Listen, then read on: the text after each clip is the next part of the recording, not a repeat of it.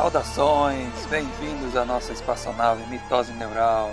Eu sou o capitão Tiago Leite, o tecelão, e esta é a minha tripulação.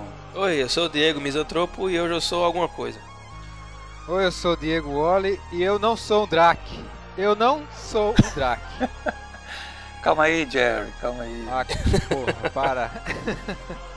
Eu sou o Enel Gnomo e eu não tenho prosódia. Pronto.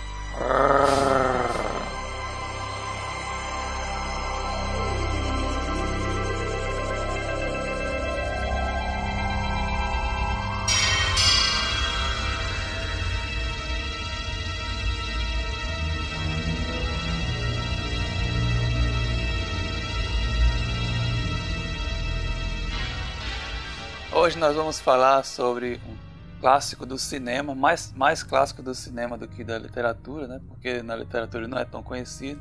Inimigo Meu, de Barry Longear, e do filme também baseado no, no livro de Wolfgang Petersen. Wolfgang Petersen. Petersen. Diga aí, diga aí, Wally, você que tá Ele na é alemão? você Eu sei falar como Ele é, pronúncia. é, Wolfgang Petersen! É só falar gritando.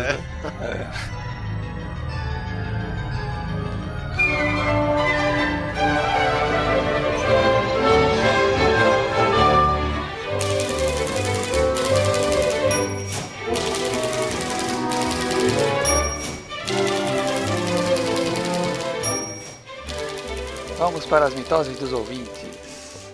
As mitoses dos ouvintes são as contribuições que os ouvintes nos mandam a respeito dos episódios anteriores e que nós lemos aqui né, como forma de enriquecer o tema. E para mandar suas contribuições, Você pode comentar no, no post do episódio no mitoseneural.com.br. Você pode comentar no facebook.com.br mitoseneural. Você pode mandar um e-mail para onde, Thiago? recados@mitoseneural.com.br e também pode nos enviar tweets nos seguindo no arroba mitoseneural.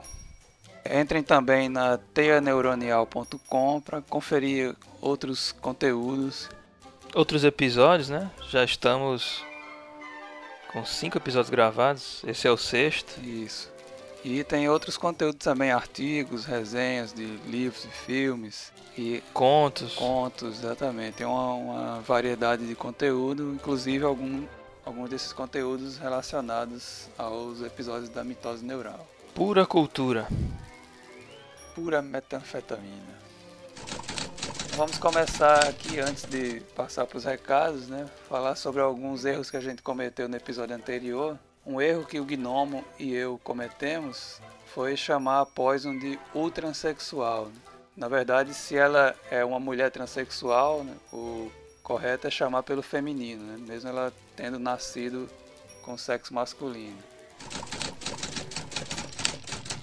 Teve um negócio engraçado que quando o Gnomo tava falando sobre o City Hunter, né, e a cena em que os personagens se transformam em personagens de Street Fighter, ele falou que começa a tocar a música do Ken, mas ele cantarolou a música do Gaio. É, isso eu percebi. E a, quer dizer, a música do Gaio é tão emblemática, né, tão, tão Encaixa em forma- qualquer é, canto. encaixa em qualquer canto, que é a primeira música que a gente se lembra. cabeça dele, né? É, exatamente.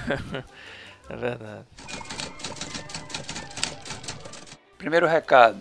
Marcos Moraes no Facebook né, nos parabenizou, né, mais uma vez, disse que já escutou o segundo e o terceiro episódio, está escutando o quarto e o cinco e achou legal o site, né, o Ateu Neuronial e tal. Ele nota aqui que a gente está melhorando a cada episódio, né, muito bom, a gente está se aprimorando aí. E sugeriu, ele sugeriu que a gente fizesse um episódio sobre Perry Rhodan, que é uma série de ficção científica alemã da qual eu nunca ouvi falar. Eu também não, não conheço. não. Eu acho que eu, que eu já vi alguns livros, que eu não sei se é dessa série, não, num sebo, Era uma série bem grande de, de histórias de ficção científica, vários livrinhos pequenos, mas não tenho certeza. Enfim, é alguma coisa aí bastante cult aí que eu não tive acesso. Quem sabe no futuro, né, daqui a alguns anos, a gente consiga. É, porque se é uma série, a gente ia ter e precisar de um, um tempinho, né, para ler. Exatamente. Próximo recado. Davi Rego. Opa, pessoal. Quem tira o olho do Sagat é o pai do Dan Ibik. Ibik ou Ribik? Ribik. Ribik? Ribit?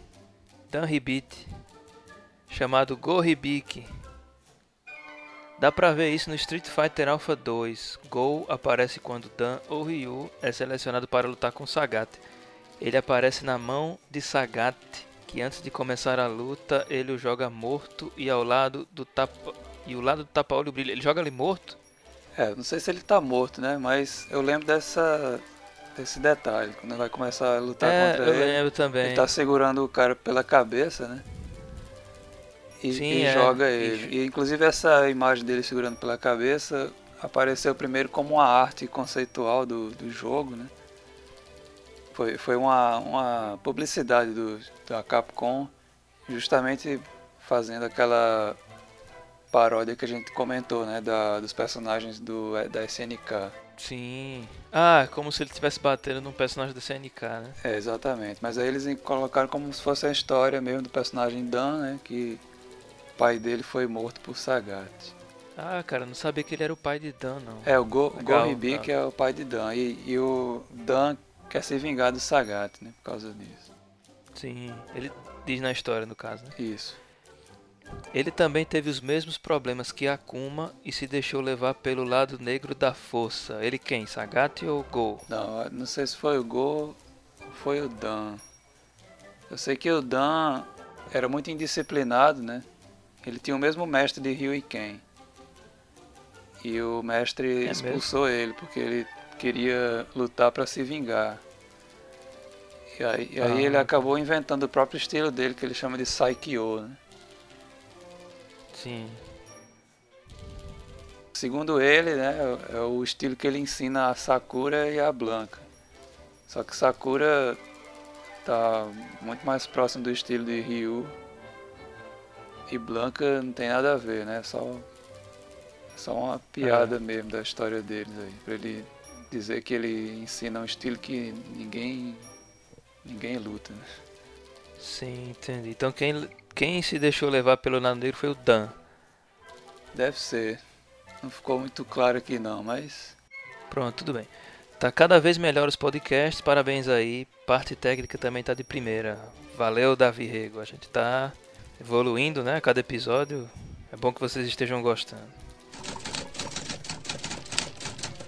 Bruno Magno também comentou. Ele disse: Até agora o meu preferido. Não que os outros também não sejam sensacionais, só que eu curto mais esse lance de games mesmo. Espero o podcast sobre WoW, World of Warcraft. Também para um futuro não muito próximo, né? É, se é que a gente vai Mas- fazer, né? Ah, cara, assim, eu, eu não jogo, mas tudo que eu vejo a respeito da história do mundo de Warcraft eu acho legal.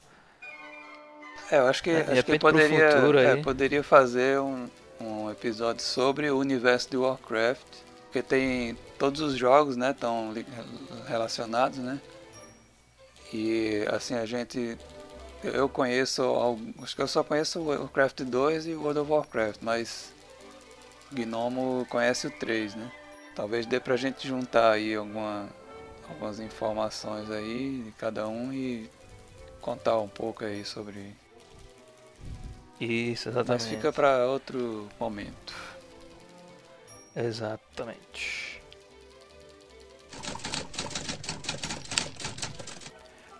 Próximo recado, Rossini Santiago. Muito legal o episódio, muito divertido. Pena que eu era um péssimo jogador, não sabia soltar um Hadouken, apanhava de todo mundo. É, o Hadouken é a primeira coisa que a pessoa tem que aprender a fazer. É, Principalmente nos primeiros, nas primeiras versões do jogo, né? Que era o, era o golpe. Era o golpe do jogo, né? É, exato. Causava muito dano, atirava a distância. Inclusive, um, falando sobre isso, uma curiosidade que eu descobri no, no documentário que a gente até botou no link no, no post, né? Embora a gente não tenha citado, o, o documentário I Am Street Fighter, né? Falando sobre todo o impacto da, na cultura pop do, do Street Fighter 2 e tal. E aí eles mostram lá que porque que era muito difícil fazer os golpes no Street Fighter 1. Que era porque você tinha que acertar um timing perfeito na, na hora de, de movimentar o direcional, né? Isso. E aí era extremamente difícil acertar esse timing. E depois no Street Fighter 2 eles deixaram esse timing mais flexível, né? Então você podia fazer mais, mais lentamente, lentamente o, ou o desacelerar ou acelerar e ele não ia afetar o resultado do golpe. Samurai, nosso amigo Samurai, escreveu um, um longo comentário aqui com várias contribuições, né? Ele diz: Fala galera, em primeiro lugar, não vou perder a oportunidade de parabenizar a iniciativa de vocês. O podcast é uma proposta realmente interessante de informação. Mérito do elenco, um trio de alto nível, com sacadas inteligentes, muita informação e bom humor. Receita certa para aprender qualquer audiência. Será que ele escutou os outros episódios? Porque Sim. ele não tá, ele não tá falando aqui de Wally, né? Acho que é porque ele também não conhece. É, né? mas enfim, o Wally ficou de fora aí do trio de alto nível, né? Depois, É, a, gente, é depois a gente pergunta a ele o que ele achou. É- Ele pode ter es- escrito isso aí depois que escutou esse episódio. Mas eu sei que ele escutou os outros também, ele já tinha comentado. Certo.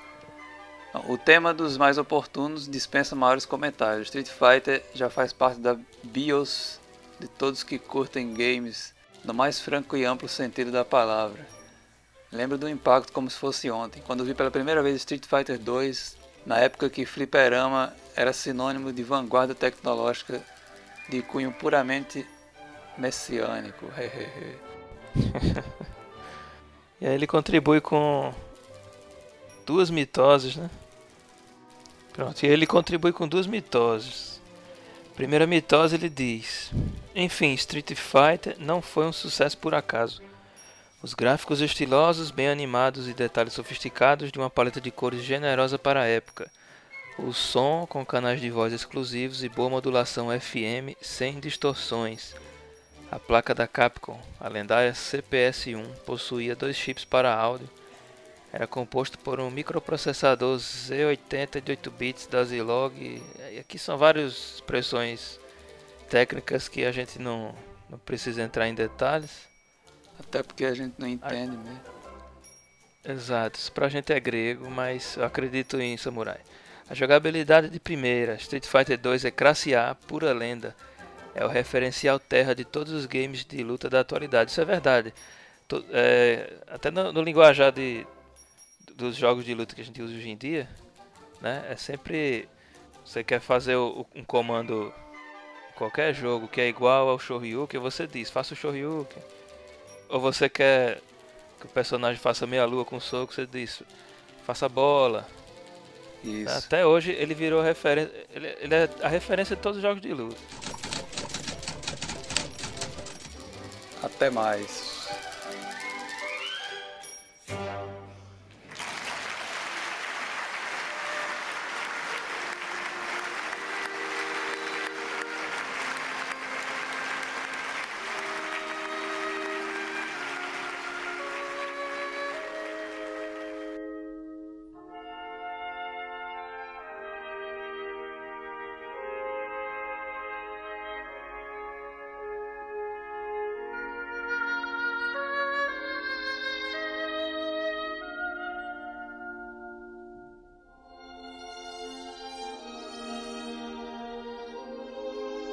Queria começar só chamando a atenção pra ironia de dizer que o filme é. No caso, o clássico é o filme e não a história, porque a gente realmente conhece mais o filme do que o livro. Mas o filme foi um fracasso de bilheteria e o livro ganhou três prêmios de literatura, né? Isso. Ganhou o Hugo Awards, ganhou o Nebula Awards, que são dois dos principais prêmios de ficção científica que existem no mundo.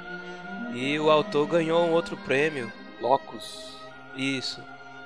E foi um fato igualado somente por um outro livro de ficção científica, que foi Neuromancer, que também ganhou três prêmios, que foi o Hugo, o Nebula e o Philip Dick Awards. Então, assim, o, o livro que foi premiado é menos conhecido que o filme, que Isso. foi um fracasso de bilheteria, Pô, né? cara, que triste. Exatamente. E o, e o, o livro, assim, claro que a gente, a gente costuma dizer que o livro é melhor que o filme, né? Nesse caso, o livro é, excele é, muito, assim, o filme, né? Assim, eu, eu, eu tenho uma me- me- memória afetiva do filme muito forte, né? Porque eu assisti quando criança e, e assim, acho que quase todos nós assistimos, né? Quando criança e adolescente. E ele marcou muito o cinema, né? Mas depois que eu li o livro, né?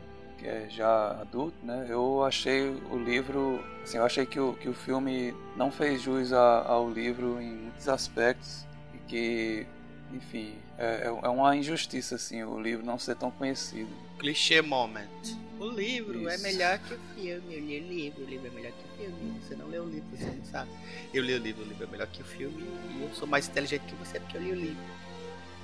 Não, pô, eu não sou mais inteligente que você porque eu li o livro, não. Eu sou mais inteligente porque eu nasci assim. Por outros motivos.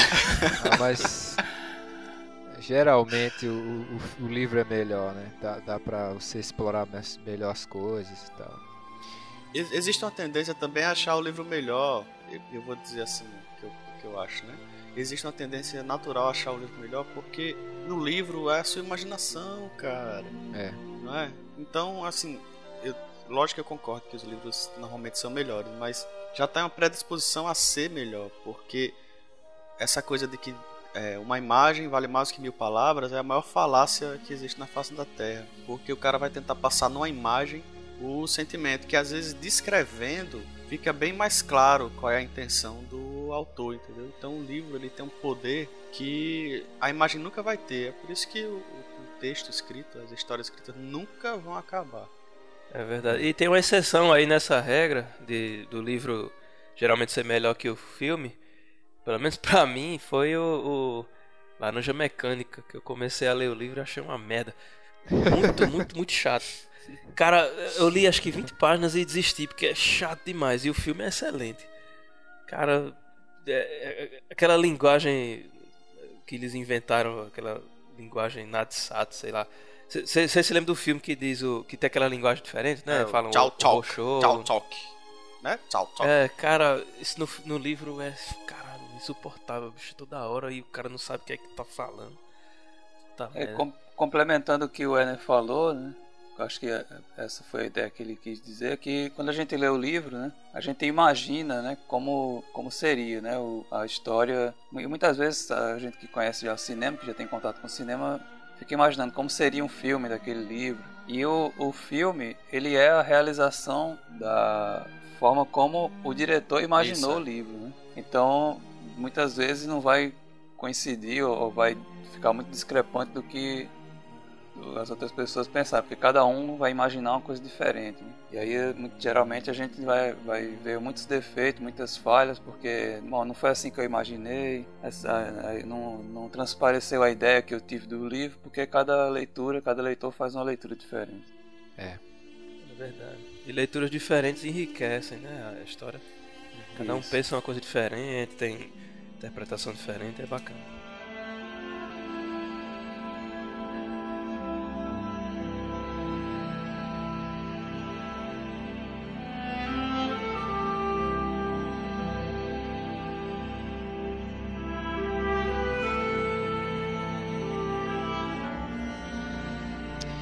Galera, eu tenho uma história, uma história para contar. Uma história meio triste, muita mágoa que eu tenho desse filme. Porque quando eu vi quando eu era criança, a galera me chamava de Drake, bicho. Porra, nada a ver. Só porque eu tenho uma cabeçona. Só porque eu tenho um cabeção e, e um beiço grande. Que isso? Nada a ver, bicho. Aí você fazia. Daí eu peguei uma raiva desse filme, cara, porque eu não aguentava ver esse filme. Eu só vi uma vez. Jeriba Diego. Eu só vi uma vez, depois disso que a, a criançada ficava me zoando com minha cara, eu não vi mais o filme, só fui ver agora, semana passada, pra gravar. Mas, enfim, eu tinha uma raiva desse filme danada. Mas aí chamavam porque você tinha a cabeça grande. O Draco não tem a cabeça grande. É mais fácil chamar se você for bissexual. É, É por isso, Diego? Você é bissexual, Diego? Eu tô grávido. Não, não é por isso Não não. tem problema é não, cara. Tá tudo em casa. viu? Só Não, vai é sair na internet. Se for segredo. a gente só tem. A gente só tem cinco ouvintes mesmo. Só a internet inteira, né? Mas o Drake não é bissexual. O Drake é hermafrodita. É. É, Ah, é verdade. É verdade. Vocês têm algum apelido da infância de vocês? Que vocês tinham raiva assim que chamavam vocês? Algum apelido? Não, eu não. Cara, todo mundo tem, mas ninguém vai dizer não. É você, só Ah, você É, que quis até, dizer. até porque a São gente, lembranças até porque a gente vai falar sobre Barry Longear, um grande escritor de ficção científica norte-americano, né, nascido em 1942 em Harrisburg, Pensilvânia, Estados Unidos. Quem foi Barry Longear? Quem foi, Thiago? Quem foi Barry? Quem, Quem, foi? Ele já morreu? Quem foi? Não, ele, ele foi alguém e hoje é outra pessoa. né? O que, que ele ele- fez? vida? Ah, As pessoas Mas mudam, nasceu né? em 40 pessoas mudam, não é, Diego? 42 Ah, ele muda, é. 70 anos, né? Quase 80. 70. Hoje ele, 72, hoje ele deve estar 71. hoje ele deve estar chorando que vendeu os direitos do livro e tá pobre, na- morando no barraco. Não, ele Não, tem é isso, cara, 70. ele né? é- Você tem que saber qual foi o dia que ele nasceu pra saber se ele já fez aniversário. Se ele tem 71. É mais fácil ele ter 70. Pronto, então, então, então ele faz 71 esse ano. Pronto. Ele estudou, ele viveu em Harrisburg, né, até uma determinada idade. Ele estudou também na, na escola militar, né, em Virgínia. E é, acho interessante que essa coisa dele ter estudado na escola militar e depois ter entrado no exército, servido na 30 Brigada de Artilharia em Oki, Okigawa, né, Japão, porque no inimigo meu, né, que a gente vai falar, o Drake, ele tem muitas características que lembram os estereótipos que a gente tem, né, no Ocidente sobre os orientais. É isso, isso que, eu, que, eu ia, que eu tava pensando, assim, o, o extraterrestre do inimigo meu, na verdade ele é muito humano, né? Ele não é Sim. alienígena, a cultura dele não parece ser tão estranha assim. Tirando o fato de ele ser hermafrodita, ele é completamente humano. Tem muitas características semelhantes, né? Tanto não- não, não só do aspecto físico, mas até cultural, né? Isso, é. Tem muita coisa Sim. parecida. Isso. E eu, eu acho que talvez essa experiência dele no Japão, né, e até no exército, né, que a história do inimigo meu é uma história que envolve dois soldados, né, dois militares, pode ter a ver, né. Mas, enfim, o, o interessante também da história dele é que ele começou a escrever com, quer dizer, começou a publicar, né, os seus, os seus escritos a partir dos 36 anos. E, então, assim, a gente tinha falado no, em Ray Bradbury, né, no episódio sobre Fahrenheit, que ele já publicou muito cedo, assim, na adolescência, né, e, e foi um escritor prolífico, mas Barry Longear eh, começou a escrever tarde, né, 36 anos. E ele publicou, inclusive, os seus, seus contos, né, sua, suas histórias em nas revistas de Isaac Asimov, né, de ficção científica. Vai, continua. Ele escreveu muitos, vários contos e livros. E em 1979 ele publicou, isso foi um ano depois do seu primeiro conto publicado, né? Ele publicou Enemy Mine. Mina inimiga. meu. Mina inimiga.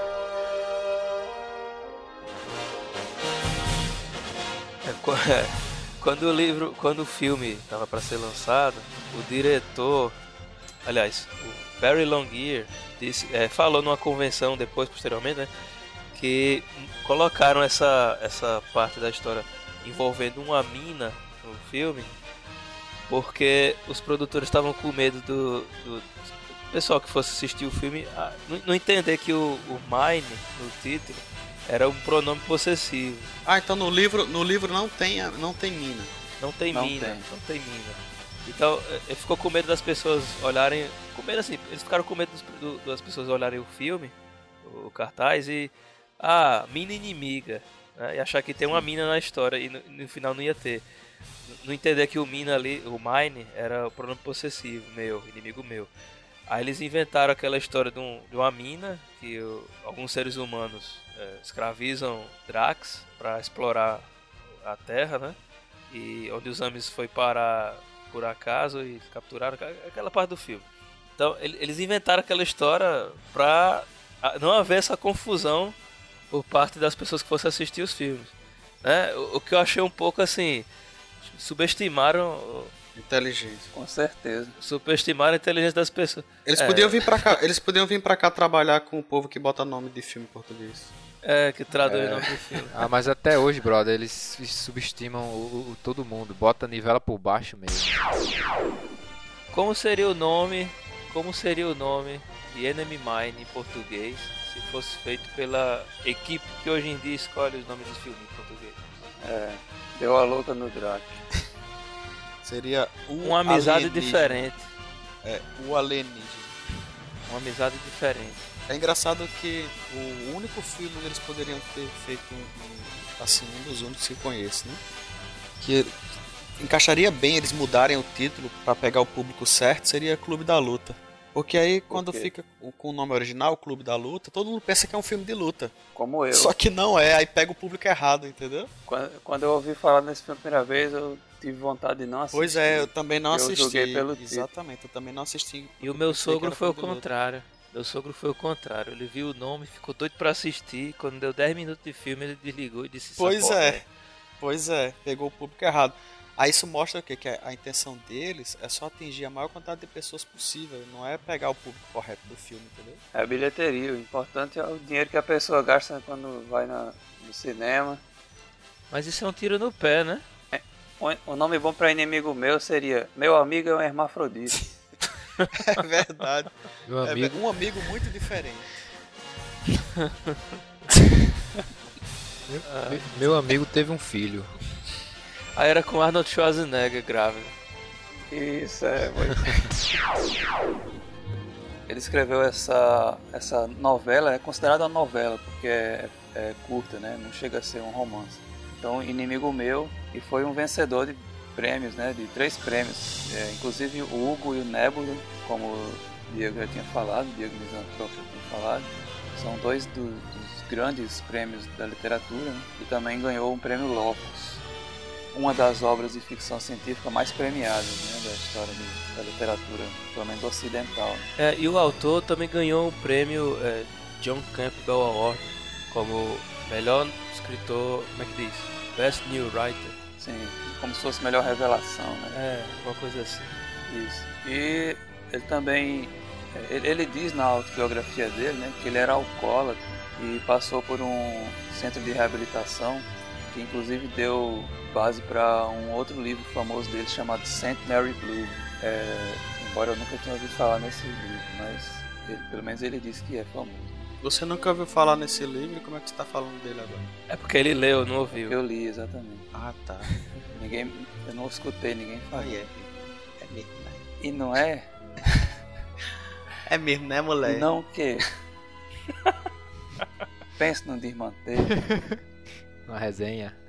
Atualmente ele, ele dá palestras sobre escrita. Né? Ele é, tem um livro chamado The Right Stuff, ah, mas assim, como se fossem coisas da escrita. É, e ele é, é famoso nos Estados Unidos por ser um palestrante que fala muito sobre a questão da escrita e dá, dá oficinas né, sobre escrita. Então a, a produção do filme foi bem perturbada porque o diretor Richard Longcrane quis adaptar o, o livro, só que teve várias divergências de tanto de orçamento, ele sempre estourava o orçamento. Eu acho assim, um, um filme de ficção científica ele vai estourar o orçamento porque você tem que criar um ambiente, né? Principalmente nesse filme que você ia para um planeta diferente, você tinha que criar um, um ambiente diferente. Né? Então isso vai estourar o orçamento. O diretor entrou em conflito com os produtores e eles, ele acabou saindo. Daí chegou o senhor. eh, o Wolf. Eu não consigo falar o nome. Wolfgang Petersen. O Wolfgang Patterson. o Wolfgang Patterson ele já foi o diretor do História Sem Fim. Eu não sei se esse filme filmou antes ou depois do História Sem Fim. Depois, né? Então, Deixa eu só falar uma coisa a respeito desse diretor. É é porque o, o filme História Sem Fim, né? É um filme infantil, né? Que E diretor? assim, do Wolfgang Petersen. Não, fale com sotaque alemão. Ah, é. Vou falar com sotaque Petersen. muito bom. ele tem esse, essa uma relação já com filmes infantis, né? E assim, é, A História Sem Fim é um filme muito bom, né? Também, assim, é, é um, um, filme que as crianças assistem até hoje ainda também. E os se, efeitos são bons. Se comovem. Os efeitos são bons também, mas, mas a, assim, indo além da questão dos efeitos, né? O Inimigo Meu não é um filme infantil, mas é um filme que as crianças adoram.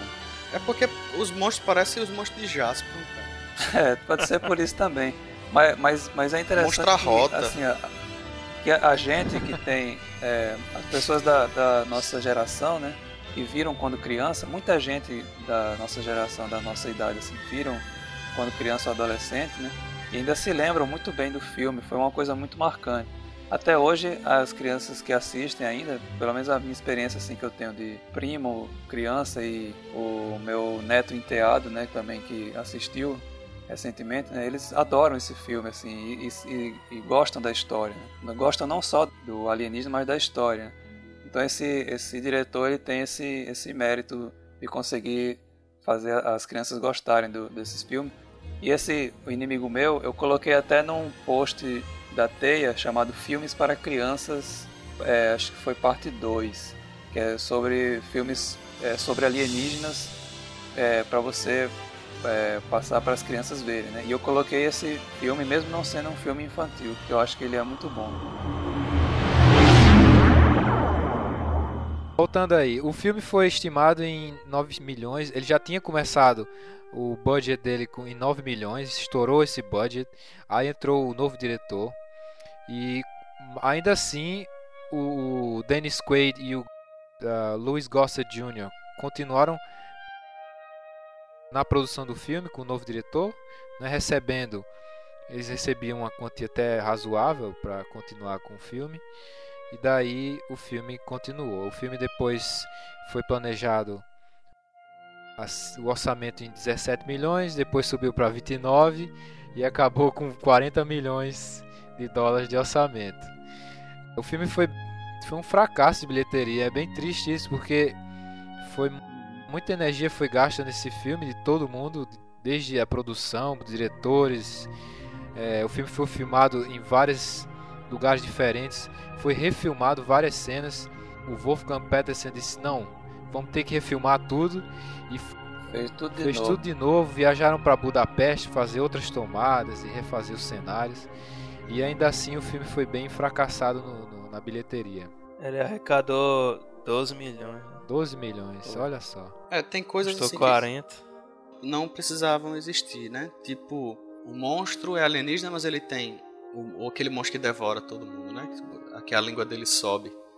Ele é. tem língua, ele tem boca, ele tem nariz, ele tem olho e ele arrota. É. é a barata que tem no planeta lá a barata que tem no planeta lá parece a barata do Jasper. Os inimigos do Jasper. Esse monstro lá não, não tem no livro, inclusive. Uma coisa que eu acho legal, que aí humaniza mais ainda também o, o Drac, né? É, quando eles não estão tentando se comunicar, ele diz que tá com fome, né? Aí ele faz. pra ver se ele entende, né? Aí o Drac responde. Oh. tipo, eu entendi o que você é. tá dizendo, tá certo? Entendi que você é. está com fome. Isso foi uma coisa, uma parte legal. É, o arroto no filme, numa hora funcionou de uma maneira maravilhosa e na outra serviu para fazer galhofa, né? Porque o monstro Foi. arrotar e o pedaço do, do, bicho que ele comeu voar, cara, não precisava, né? Combinar. É, aquele monstro, aquele monstro ele estava presente ali, né? Assim, mais para criar uma situação em que o, o Jerry ia salvar a vida do Davi. Não, ele tinha que existir. O problema é só a forma dele não faz sentido, né? E, e a Sim, apresentação dele não faz sentido. E uma coisa legal desse monstro, aproveitando, aproveitando só não estar tá falando dele quando tudo fica congelado, ele ataca a cabana. Eu achei isso muito isso. legal porque faz sentido, né? Tá tudo congelado. Então os animais devem estar tá todos mais escondidos, não estão mais perambulando tanto. E aí isso faz o monstro ir procurar comida, né? E aí ele acabou isso. fazendo buraco na cabana deles. Fez sentido, né? Com a situação. Mesmo sem, sem ter explicação. Você não, você, ninguém pode dizer, ah, nada a ver, cara, na cabana, mas faz sentido, completo. É, porque a, a, impressão que se tem, assim, pelo menos a que eu tive no início, eu achei até absurdo, que era um animal, né? é como se ele estivesse querendo se vingar, né? Quer dizer, ele saiu lá de onde ele estava para ir lá para onde Não, eu não tive essa impressão, não. Eu acho que foi mas, por causa mas... da, do gelo. Então, agora que você falou isso, faz mais sentido do que, do que essa ideia. Porque só faria sentido ele sair até lá se fosse para se vingar, mas com, é, esse, esse argumento realmente fez mais sentido. Bem, a história do livro é, trata do encontro entre a humanidade, a raça humana, e uma raça alienígena chamada Drak, né, e do planeta chamado Dracon. É, na expansão de território dos seres humanos no espaço, eles acabam por encontrar esses Dracs num sistema solar chamado Firine. Não é isso, Tiago? Corrija, por favor. Não. Pronto, errei. Não, eles estão eles estão em Você guerra, só né? precisa O- fazer o- uma coisa certa. Vai. Não, Bem, peraí. A, a é- é história mais- do livro é, é mais ou menos isso. a história do livro fala da raça humana. Porra, foi mal aí, cara. Tô... Tá, então você quer que eu faça então? Então, Faça, faço. faça, eu tô É, você tem que reduzir o uso de drogas ilícitas. É porque ele começou a assistir Breaking Bad. Ei, cara, esse seriado é muito bom. Inimigo meu é um. Olha, tá vendo? Não é fácil Caraca, não, cara, brother, não é travou. não, né? Travou também. Ei, até eu já disse a sinopse do livro, cara. Inimigo meu conta a história de um ser humano que se encontra com um alienígena. Os dois são inimigos de guerra. E essa guerra é uma guerra travada entre o planeta Terra e o planeta Dracon, né? que é de onde vêm esses alienígenas. Os humanos estão em expansão pelo espaço. Os Dracs, que são essa raça alienígena, estão em expansão também há, há muitos milênios. Né? Eles já têm um império interplanetário antigo. E em um determinado momento dessa história, desse conflito, né, eles estão disputando a posse de um sistema né, chamado um sistema Firine. Firini é o E- nome da estrela, né? Do, do sistema. Exato, exato. Eu não sei se se pronuncia Firine mesmo em português, né? Deve ser Firen, sei lá. Tanto faz. É, Firine é, é essa, essa estrela e tal. E é, a história se foca no encontro de dois pilotos de caça, né? Um humano chamado Willis David e um Drake chamado Jeriba Shigan, que numa perseguição, né? Um ao outro acabam naufragando no planeta Firine 4, né? O quarto planeta do sistema Firine. Só, só um, um- um comentário. Eu não sei se no livro é assim. No filme, um derruba o Isso. outro, né? Um provoca a queda do outro no planeta. Então, é uma coisa interessante porque você não tem quem culpar pela, por os dois Isso. estarem lá. Na verdade, um é culpado pela queda do outro. Eu achei isso muito é porque na massa. verdade a culpa de tudo é a própria guerra, né? Assim, eles são soldados numa guerra e sabem que vão se encontrar em situações desse tipo, né? Mas, mas isso aí que você Uhum. está interessante, tá falando é interessante. Eles estão no mesmo barco ali, né? no mesmo planeta, no mesmo planetoide. Então eles se encontram nesse planeta, eles tentam se matar, né? Tentam matar um ao outro. O Drake, chamado Jeriba Shigan, aprisiona David e eles tentam dialogar entre si, né, para ver o que vão fazer, porque embora eles sejam inimigos de guerra, o fato de eles estarem naufragados, né, juntos num planeta, eles sozinhos, só eles dois, implica que a sobrevivência deles vai ser vai, vai ser maior se eles cooperarem minimamente. né. Então o Jerry, como o David passa a chamar o, o Shigan, né, poupa a vida do, do David e aos poucos eles vão enfrentando os, o clima hostil do planeta. Né? Eles é, inicialmente né, eles estavam numa ilha nesse planeta, uma ilha pequena, cercada por um oceano muito violento, né, com ondas muito violentas. E a primeira coisa que eles precisam fazer é tentar evitar essas ondas. Né? E aí eles se conseguem se abrigar na cápsula de escape do Drake no livro. No livro, né? É. Certo. É, isso aí já Isso é a é diferença do diferente, filme. é. No filme eles, eles se ajudam pra evitar Chuva de meteoros. chuva de É o primeiro, o primeiro Exato. problema que eles encontram na Isso, chuva de porque meteoros. na verdade é, é análogo, né? Assim, é, é- talvez pelo até por, Aham. por questão de talvez por recurso, sei lá, seria difícil fazer. esse- Não, não, é, é simples, é porque chuva de meteoro é bem mais legal. É, não, eu, eu acharia legal se fosse. Mas, mas tudo bem, a ideia. Mas é um filme espacial, cara. Então, assim, chuva de meteoro É, tem tudo a ver, ser. né?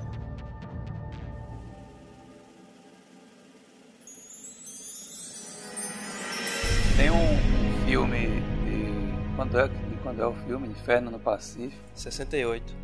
de 68, né? Quer dizer, é de 11 anos antes desse livro. né? Alguns dizem que esse livro pode ter influenciado o. Aliás, que esse filme pode ter influenciado o livro, né? Que é a história de um americano e um japonês durante a Segunda Guerra, né? É a Segunda Guerra mesmo? Sim.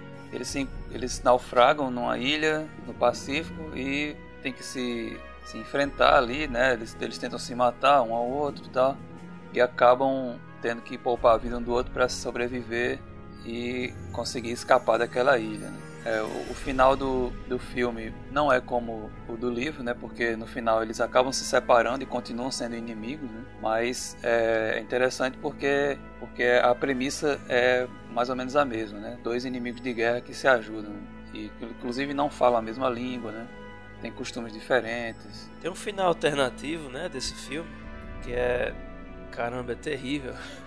É, o, prim- o final Ah. original eles estão numa, numa tenda, numa, numa casa arruinada, né, que eles encontram, e estão bebendo, né, bebendo sake. Enquanto eles bebem, o japonês está folheando uma revista norte-americana, Life, e vendo fotos de soldados americanos capturando soldados japoneses. né? Enquanto o americano fica perguntando para o japonês por que, que ele não acredita em Deus? Por que, que eles, os japoneses não são cristãos? E fica com raiva lá dele. Então um é, fica intrigado com o outro por causa disso, né? Eles, eles acabam nem dialogando direito nesse momento e eles é, se encaram um ao outro.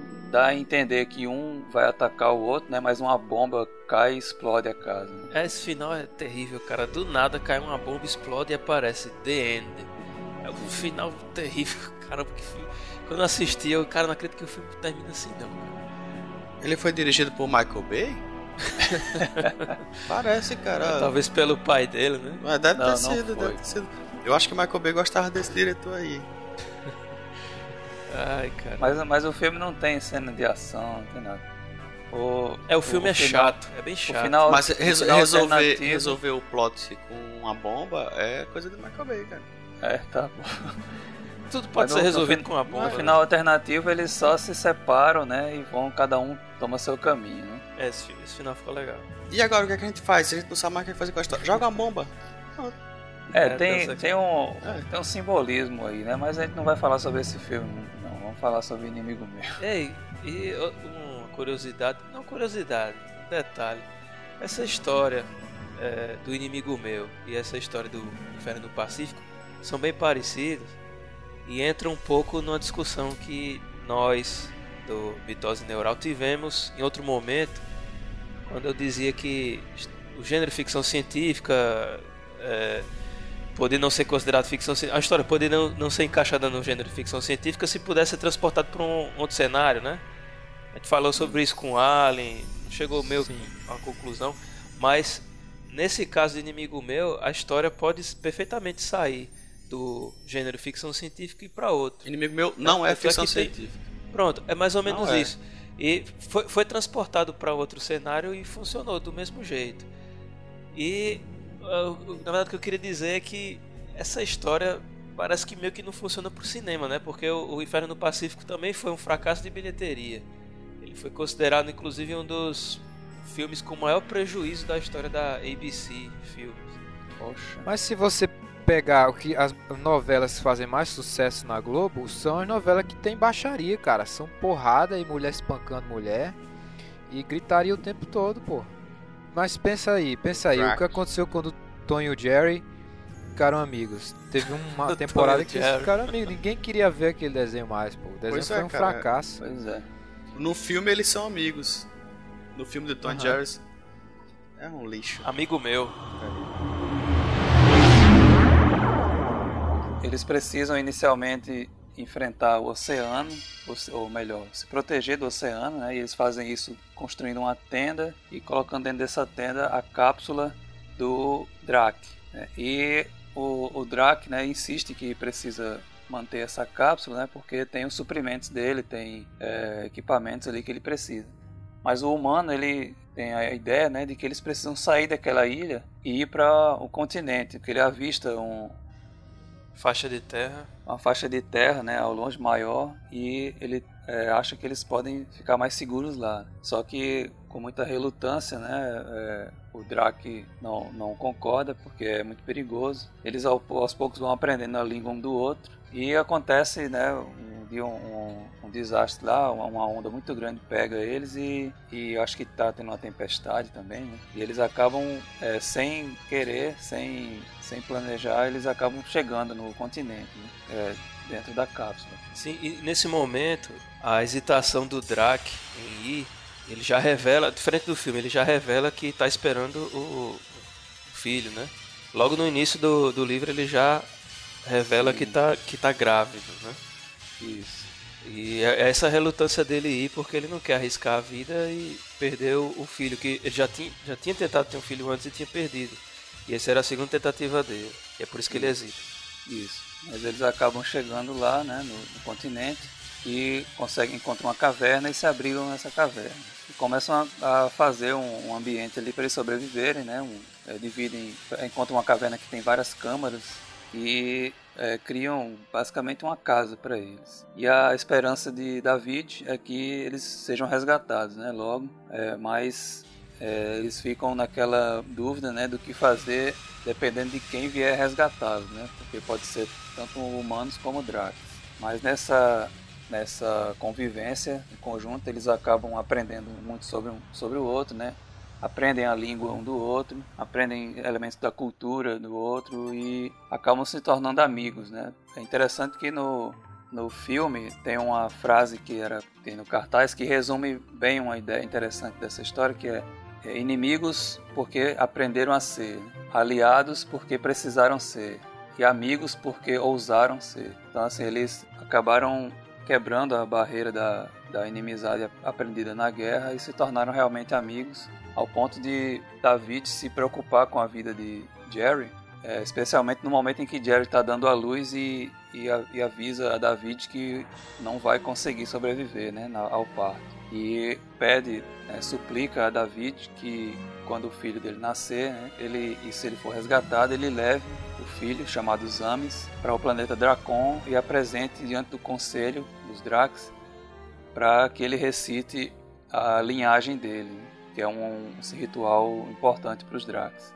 E aí o David promete que vai fazer isso, o Jerry morre, os Ames nascem, é, David cria os Ames, né? Até quando os Ames já está é, em idade adulta, né? Já e eles é, saem em busca de, sim, eles veem, né? Um, um, alguma coisa no céu. É, Misantropo? Sim, eles veem. David suspeita que seja uma nave e vai em busca de vai, vai na direção em que eles viram a nave decolando, Isso. eles ficam na dúvida se a nave está decolando, se ela está pousando, e vão naquela direção para tentar ser resgatados. Fazem as mochilas, né? Vão cheios de suprimentos, vão os dois para lá para tentar encontrar o resgate, né? E nessa ida o David acaba sendo ferido na perna, né? O Zames deixa ele, faz uma vala para deixar ele lá seguro, enquanto ele vai lá tentar buscar ajuda, né? David acaba desmaiando e acordando. Ele acorda, ele já foi resgatado por humanos e nesse momento eles informam a, a ele que a guerra acabou. Aliás, teve uma trégua, né? Isso, isso. Ele... Eles cuidam dele, dos ferimentos dele, levam ele de volta para casa. Então, isso, ele David vai pra vo terra. volta para terra, exato. Como ele ele acha, né, que o Zames já foi resgatado, ele tenta viver uma vida na Terra, né, mas ele não consegue mais se ele não se apega mais a nada, né? Ele fica com saudade do amigo. Até, até a família dele ele não, não tem tanto apego. E, e, não vê muito o que fazer lá. E fica extremamente preocupado com os, os AMES. E principalmente ele tem um choque né, de, cultural, um choque de, ideológico, digamos assim, porque embora a guerra tenha acabado, os humanos ainda têm muito preconceito com relação aos Dracs, né? ainda consideram os Dracs como inimigos em potencial e não, enfim, tem a xenofobia, né, bem forte. E o David, ele é, se tornou amigo de um Draco. Então ele não tem mais esses preconceitos e não consegue mais conviver num, num, num planeta em que os Drakes são vistos como com desconfiança, né? Cheio, tem as piadinhas, né? Com os Drakes. Eles, o pessoal chama ele de Dragon Lover, né? É, Dragon seria um... Draga é como, é como se fosse uma alcunha pejorativa para os Drakes. E além disso, além disso, ele tem a obrigação de cumprir a promessa que fez ao Jerry de levar os Ames até o conselho. Então ele tem que ir a Dracon, né, o planeta Dracon, e para isso ele tem que conseguir dinheiro, né, para o transporte. E ele consegue isso fazendo uma tradução do Talman, que é um livro dos Dracs, e vendendo para um editor. Né? E o, o Drac, ele foi feito para ser a raça, né? Ela foi criada a cultura e tudo para ser amada, né? No filme, assim ele passa a todo momento que os Dracs são são bons. A impressão que dá é que os Dracs são bons, eles não invadiram o lugar onde eles estão, eles têm um, parecem mais espiritualizados do que o, o, ser humano. Quem poupa a primeira vida é o Drac, né? No livro é também assim? É, também. É, mas aí, é cara. É pra você não, não odiar o inimigo, né? É algo mais realista, né? Não, não é história com o bom e o mal. É, é uma coisa mais realista. Toda a guerra, cara, to, os dois lados acham que estão certos e que o outro é o vilão, né? Isso. Inclusive é interessante apontar o seguinte, que a gente não sabe quem estava com a razão nesse conflito com, com esse planeta, né? Não, isso não importa, não importa quem chegou primeiro ou não. O que importa ali é que os dois soldados estavam seguindo ordem, né? Estavam, estavam lutando uma guerra que era maior do que eles e eles, enfim, tem que tem que lidar ali com os, o indivíduo, né? Não, mas com, no filme tem um diálogo em que mostra que os, os Drax exploraram o lugar e aí depois chegou o ser humano depois, tipo como se eles fossem índios, né? Chegaram primeiro. Mas esse é o, é o ponto de vista do Drac, né? A gente não, não dá para saber quem, quem realmente tá certo ali. Pois é. Mas se eles, se eles já estavam lá... É justamente nesse diálogo que fica claro que não está claro quem, quem chegou primeiro. Porque um, cada um diz uma coisa diferente. Não, mas o David disse que foi anexado, né? Não, isso, isso foi anexado legalmente ao nosso território. Sim. Aí pronto, ele pode ter a razão então, porque foi anexado legalmente, mas os outros já estavam lá, né? Mas de acordo com a lei de quem? Exato, é isso que eu tô então, dizendo. Exatamente, porque, porque eles podem ter anexado de acordo com as leis da Terra. Isso. Mas os Dracs, os Dracs já consideravam que o planeta estava anexado. Pois é. Segundo as leis dos Dracs. Então é um conflito. É, você não sabe quem, quem realmente anexou primeiro. Né? Ah, tá. Porque era, era um lugar para explorar, né? Ninguém tava morando lá, né? Isso, era inexplorado. É, tanto que, que eles, eles são os primeiros a, a, explorar aquele planeta. E no final do livro fica claro que o fato de dele ser, ter sido explorado por, por um Drake e um humano, né?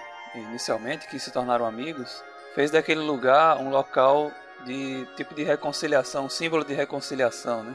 E esse planeta depois é batizado de amizade, né? Ah, é verdade. No, livro, livro, ele é, é, batizado de amizade. Depois. Amizade em que Isso. idioma? Ah, não sei. Aí, aí é outra rapaz. discussão que vai levar a outra guerra. Se cara. for em inglês, então é, os terráqueos estavam certos, desde o início. O Davids, no início do filme, ele tá bem cego, né? De, de guerra, assim, de, de, querer matar. Ele, ele persegue o, a nave até que não tem limites. Né? Ele entra na atmosfera, o cara diz: Não, isso não vai dar certo, isso vai dar merda. E ele vai atrás do cara. A nave do Drac tá quebrada, o cara sai da nave ele se ferra por causa dessa coisa dele, né? Essa, essa sede de destruição que o David tem. Davids. Ele quer certificar que o, o Drac vai morrer, né? Ele vai atrás do, do Drac a todo custo. É, isso. É um cara que também cresce muito no filme. O Drake é, é, aquele cara que vai o filme inteiro. Apesar de você ver lá ah, no início do filme é um cara esquisito, um alienígena esquisito, que tem aquelas coisas de soldado, mas você percebe já que ele é um, um, uma criatura do bem, assim, que não tem essa maldade toda. No... Mas o David é o demônio. O cara joga gasolina na lagoa do cara, porra. O cara joga gasolina na lagoa e toca fogo na lagoa, porra. O Drake no filme, é. ele é tido como bonzinho mesmo. A ideia que passa é que ele, ele não é tão, tão mal, ele não tem a maldade e não, não é tão mundano uhum. quanto o David. Eu acho que isso é de propósito, entendeu? Sim, inclusive é algo que eu acho interessante, porque não, em muitas histórias que falam de alienígenas, né, é, em ficção científica, principalmente feitas por americanos, o alienígena geralmente é mal, né? Sim. Uhum. O alienígena geralmente é terrorista, é, É o imoral, invasor, né? Invasor. é, é invasor, ele é naturalmente propenso a destruir os seres humanos, etc. E, e o humano geralmente é o, o ético, né? Aquele que, se fosse ele, ele não atacaria. É um filme claramente anti-xenofobia. Isso. A premissa principal do filme é Exatamente. anti-xenofobia. E, o, e a impressão que dá é que o humano aprendeu muito mais do que o Drac. Isso, é exatamente isso. É como se, o, se esse humano aí, esse indivíduo, ele não tivesse muita coisa para ensinar pro Draco, porque ele era, enfim, sei lá, era um abestalhado, era um bobalhão que nem sabia direito quem era o avô dele. Isso, É, a própria, que é fala, a própria fala dele quando diz, quando diz, diga aí a sua, su- sua lineage, né? Aí ele, ele fala, vai até os avós, aí, ele- aí o, o Drake repete. Aí ele fala, Sim. você faz isso parecer muito pouco, aí ele diz, é pouco. É, exatamente. Porque aí até tem um. Eu discordo aí quando vocês falam que ele ensinou pouca coisa, o David, porque ele ensinou quem é o Mickey Mouse pro Drake, pro Jerry. Ele não ensinou, Ah, é, tá ele não certo, ensinou é. quem é o Mickey Mouse, não. Ele sacaneou o Drake. É, exatamente. Eu, eu E acho o bicho morreu sem saber a verdade. No livro ele já sabe quem é Mickey Mouse. Quer dizer, já ouviu falar quem era Mickey Mouse. Que no, no início do livro ele. Um xinga o, o deus do outro. O cara fala, acho que. Não é? Shizumate é uma droga. E Mickey Mouse é um cara o, o Drake. de bunda. Mas ele já acha que Mickey Mouse é, é um- uma entidade, um deus? É, assim, no, no começo do livro, acho que nos primeiros diálogos, que é eles na ilha, um insultando o outro, o David diz que Shizumate. Pô, não lembro exatamente as palavras, mas xinga Shizumate. É, ele, fala, ele fala uma frase que ele aprendeu, né? Que, que era um, tipo uma frase pra deixar os Drax loucos. Tipo, o Shizumate é, come excremento de não sei o que lá, um bicho lá. É, Shizumate. É, e, e na mesma hora o, o, o Jerry responde falando do Mickey Mouse também. É como se já- eles já soubessem, soubessem, sei lá, achassem lá em, em Dracon que o Mickey Mouse é essa coisa toda, né? Isso. Porque é, né? Não, cara, não. Eu sou, o Verdade. Pato Os Dono- se falasse os do Pato americanos, Dono, é, o Pato Dono eu acho mais legal. É, o Pato Donald é melhor. Mickey Mouse. Eu não sei, não sei. Mickey Mouse. Mickey, Mickey Mouse. Mickey Mouse is this great Ekman teacher. E ele chama, no filme ele chama o David de Dawit. Dawit. Dawit. Vamos, que é a, a pronúncia sobre... japonesa para o V, né? O- não existe V em japonês. Sim, vira B, Vira né? B ou o I, né? O E, o E. Não tem, eles não, não conseguem pronunciar o B, para eles é só. Não, o, não, tem, não consegue consegue pronunciar o V. Para eles só existe É. o B. Então ou ele pronuncia com B ou ele faz o I, o E, né? O E. O E, né? Como se fosse o W.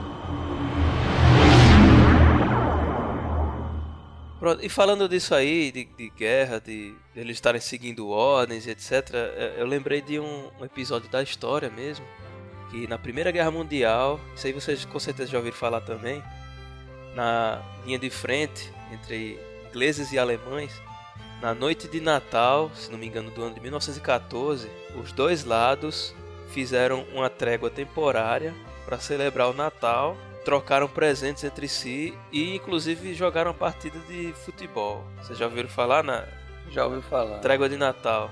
Então assim, os dois lados estão ali enfrentando uma guerra, travando uma guerra que para eles não tem o menor sentido, né?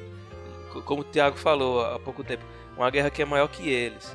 Eles estão ali seguindo ordens, eles sabem que tem que odiar o inimigo, eles não odeiam o inimigo, eles têm que odiar o inimigo e tem que matar o inimigo.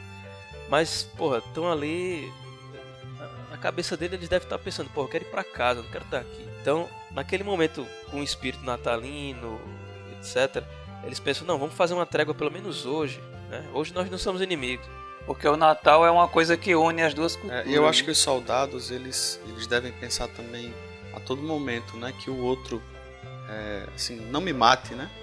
Por favor, não me mate. Então tem uma, uma pensamento dos dois lados do medo de morrer, né? E aí essa reconciliação, se eu fosse um soldado, eu veria com esperança, uma oportunidade de, de humanizar mais o outro lado para ter mais confiança de que as coisas vão terminar bem, sei lá, entendeu? Os comandantes nessa hora devem ter pensado alguma coisa nesse sentido. Porque, além de ser uma trégua, eles trocaram presentes, jogaram futebol junto. Não foi só uma trégua, né? Tá entendendo? É, ma- mas na verdade, é, exatamente. Na verdade, esse, essa trégua foi entre a, a- Como é que chama? Não, não foi uma coisa que os líderes fizeram, né? Foi aquela, aquelas duas tropas. Quando os comandantes, generais, etc., souberam, eles proibiram a Não, trégua e disseram: não, continue a batalha. É exatamente isso que eu tô Não, falando. inclusive, inclusive, eu acho que. Não sei se foi nessa, nessa trégua de Natal aí que aconteceu, que quando os, os líderes mandaram eles continuarem a batalha, eles ficaram fingindo que estavam atirando pra matar e, e ficavam só atirando a esmo. Pois é, são, eles verdade, ficaram amigos, se né? matar. Isso. Exato, E é, exato. é disso que eu tô naquele falando. momento, né? A tropa, cara, assim, se você vir dois soldados juntos andando na rua, tem sempre um que é o chefe e o outro que não é. E o outro que, que tem que obedecer a ele, entendeu? A hierarquia militar, Sim, entendi, ela, ela existe desde a da, da base. Entendeu? O, ca, o capo manda no soldado, mas se tiver dois soldados juntos, tem sempre o que é chamado de mais antigo. Então numa tropa você tem tenentes, tem capitães, antes de chegar em coronéis, generais. Então esses, como é uma tropa, né, eu acredito que eram isso deve ter sido ideia de algum capitão, tanto de um lado quanto do outro. Os capitães devem ter conversado e dizer, ó, a gente sabe que a gente não é inimigo mesmo, então vamos aqui tentar fazer o pessoal se conhecer, sei lá, porque é muito diferente, cara, uma trégua e uma, uma confraternização, são duas coisas bem distintas. É, e nesse caso teve realmente uma confraternização, né, cara? Isso foi, isso foi legal. E é bem interessante porque parece muito com o filme mesmo, né? Inimigos que não têm a- guerra no coração, né? Eles estão ali porque tem que estar. Isso. Que É como se o soldado tivesse duas personas, né? Ele tem duas personas. Ele é o soldado ensinado a atirar e matar o inimigo, né? E, em determinados momentos ele assume esse papel mesmo, e, e- de corpo e alma. Mas no momento em que ele se encontra em situação, uma situação de crise ou uma situação mesmo é, dessa de, por exemplo, em, em que o Natal aí, no, no caso para eles, tinha uma força maior do que a guerra que eles estavam lutando, né? Isso fez com que aparecesse a outra persona deles, que é quem eles eram mesmo na- no cotidiano. E aí eles puderam ver um ao outro como humanos, né? Como, como pessoas que, enfim, tão humanos quanto, quanto eu, né? É- Esse é um tema que, inclusive, é comum na, em história de guerra, né? Eu lembro de Nada de Novo no Front, que é um livro que também virou filme. Eu, eu li o livro e assisti o filme. E tem uma cena que, em que o protagonista, que é o narrador, né? Ele se encontra sem balas e diante de um inimigo desarmado. E eles estão numa, numa vala. E aí o, o inimigo parece que está ferido, morrendo. E aí eles ficam tentando conversar um com o outro. Eles não, naquele momento ele percebe, né, o outro como um ser humano também, igual a ele. E nesse momento eles não, se, não, não são inimigos. Quando o cara morre, ele pega a carteira dele, olha, né, vê, vê as fotos da família dele e tal. E eles, eles se humanizam, né, um ao outro. Na guerra você aprende a odiar o outro, né, e a considerá-lo como é, imoral, como errado, como é, alienígena.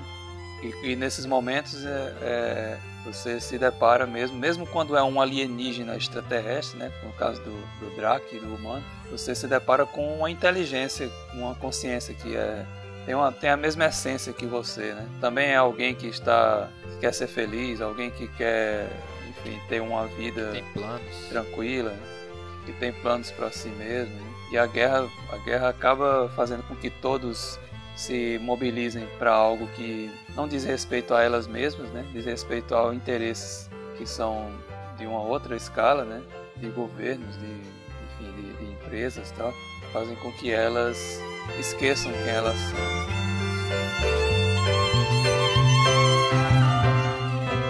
É, eles, eles no filme pegaram o ser humano pra ser a referência do que não presta. E o- os Drax pra ser a referência Exato, do, eles são é. legais, são espirituais. Realmente, né? o ser humano realmente tem muitos exemplos pra mostrar que a gente faz que não presta. né? Eu achei o Drake muito aquela coisa do Oriente. Oriente Médio, Oriente. né? Isso. Muito Aquela coisa parecido. espiritualizada, né? Isso. Isso, inclusive eu, eu queria falar um pouco sobre os Dracs, assim, quem, quem são, né? Como é que eles são descritos, porque é, tem uma, uma riqueza assim na, na sua caracterização que remete a várias coisas, né? No livro eles têm a pele amarela, né? Eles são todos amarelos, têm os olhos amarelos, Olha aí. Tem, tem três dedos em cada mão, né? E, e tem um, um rosto assim sem, sem nariz, né? Que faz com que os humanos chamem eles de cara de sapo, né? E enfim, eles têm essa característica que a gente já falou que É, eles são hermafroditas, japoneses. né? Amarelo É sem nariz. Isso, exa exatamente. Foi, isso ficou muito, muito evidente para mim quando eu li a segunda vez, porque eles são descritos como amarelos é, e o- os próprios humanos enfatizam isso, né? É como se eles fossem uma metáfora dos japoneses em relação com os americanos, né? Eles têm essa cultura muito espiritualizada, o livro, né, que eles que eles têm, o livro sagrado que eles carregam no pendurado no pescoço, uma versão bem pequenininha se chama Talmud, que pode ser uma referência ao Talmud, que é o livro é um dos livros sagrados dos judeus, né, que também são é um povo oriental. Eles têm essa questão da memória gene- genealógica que remonta aos árabes e tem- são amarelos, né? Remontam ao, ao Oriente, ao Extremo Oriente. E, e O toda nome essa- Jeriba me remete a alguma coisa daquela, daquela região, né? Jeriba. Sim. Há uma curiosidade sobre o nome dele também. É, o Longyear, ele, ele batizou esse, ele com esse nome porque ele imaginou um ator japonês para fazer esse personagem caso fosse feito um filme. E o nome do ator era era um nome parecido. Você lembra, Diego? Qual, qual é? Não, não Você lembro. viu isso aí? Vi, eu lembro. li isso. Era alguma, co alguma coisa Shigata. Era alguma coisa Shigata. Então era Jeriba Shigan, né? Seria é, um nome parecido. Ou seja, ele, ele já pensou realmente no, no Draco como uma metáfora do, do estereótipo do oriental, né? Para o ocidente. A língua também, a língua incompreensível, né?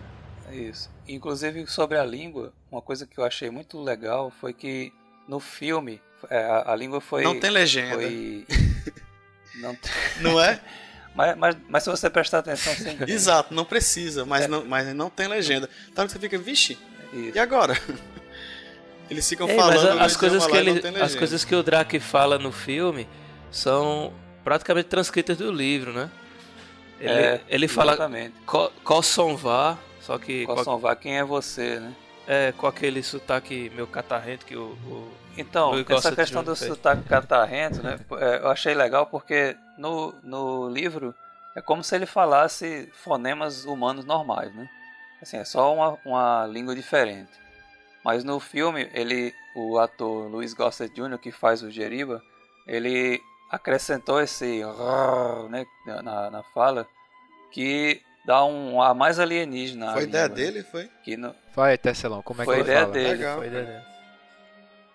Na primeira cena em que aparece um Drake, que é o Jeriba na nave dele, né, mexendo no, no painel da nave, ele já fala uma frase, né, e ali você já vê algo, tanto o painel que é meio é, bem estranho, assim, bem diferente, né, do, do tecnologia humana, como a fala dele já marca uma coisa bem alienígena. Acho que foi um elemento do filme que au- aumentou, acrescentou, né, ao livro. Também tem uma dúvida em relação à, língua dele. Tem uma hora que ele tá cantando uma música, ele fala não sei o que, não sei o que, estranho,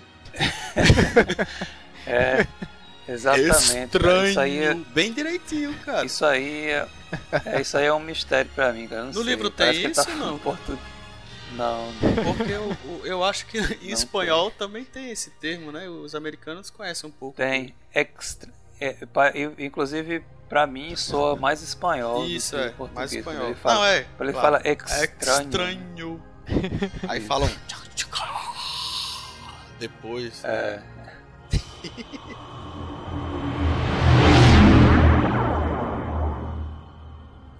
Outra coisa importante sobre a amizade entre Jerry e o David, né? Eles se encontraram num- num- numa situação assim tão. Não diria íntima porque vai soar meio romântico. Mas numa situação não, de. íntima mesmo. É, tudo bem. Intimidade é coisa, sinceramente.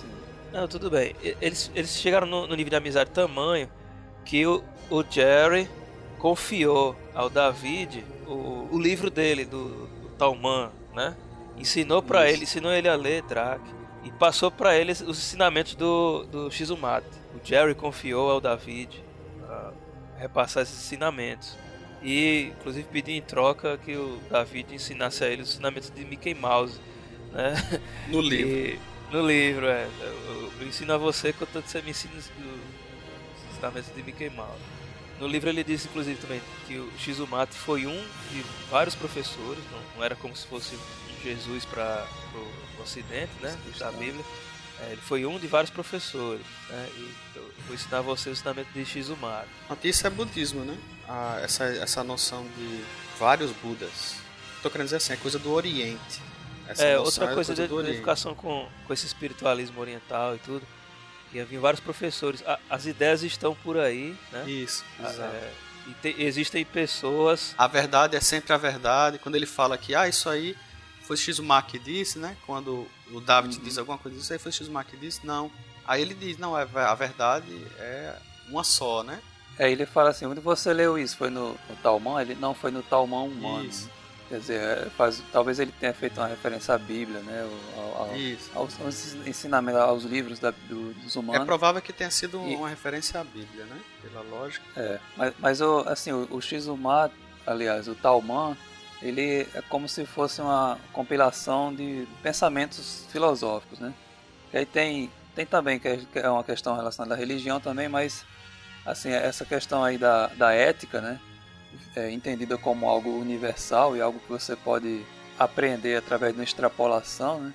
Fica claro aí nessa, nesse momento, porque é como se todos os seres humanos e todas a- as outras raças alienígenas que existirem, né, em algum momento vão conseguir compreender, né, uma ética que abranja a todos, né, que seja aplicável a, a tudo, a qualquer situação. E, e- e também uma coisa que eu achei bacana também, li- ligando um pouco com essa questão aí que o Werner falou várias vezes, de, de identificar os Dracs com essa espiritualidade oriental, etc.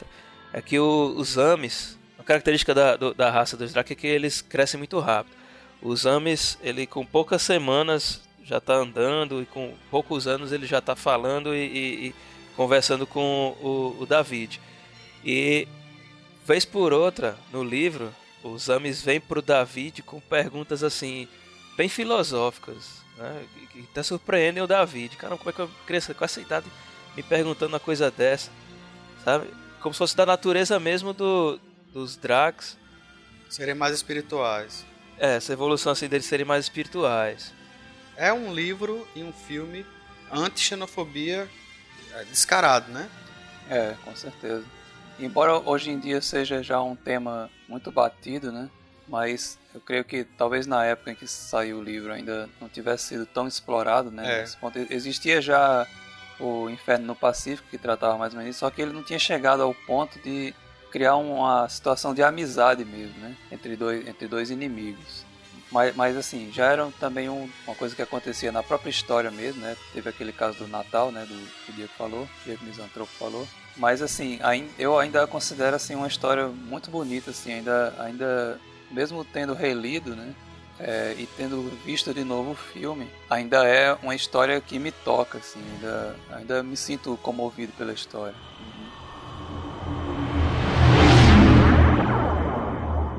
Humano, ele é sexuado e o, o Drac é assexuado.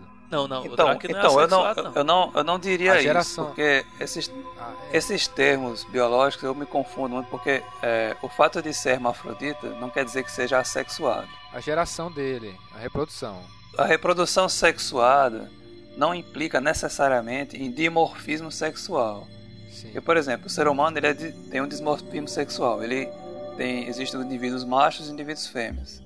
A, a reprodução é sexuada não porque existe o dimorfismo, mas porque existem os gametas masculinos e os gametas femininos. As plantas, por exemplo, elas se reproduzem sexuadamente, porque tem gameta feminino e gameta masculino. Certo. A minhoca, ela tem uma reprodução sexuada nesse sentido, porque existem os gametas femininos e masculinos que são trocados né, dentro do organismo dela e geram um novo Então ser. tem dois níveis aí de interpretação do filme, certo? Por um lado, a gente não pode dizer se é sexuado ou é assexuado, porque isso não faz sentido, porque Isso. é uma, é uma biologia alienígena, tudo bem? Isso. Concordamos nesse, nesse sentido. Mas, No ao filme, mesmo né? tempo, é, ao mesmo tempo, para quem está assistindo, o objetivo é mostrar que a reprodução deles, no nosso senso comum, é assexuada. Eles não precisam de dois sexos. Sim, sim, é essa a ideia? A ideia, a ideia que Ma- quer passar Mas aí, é olha só.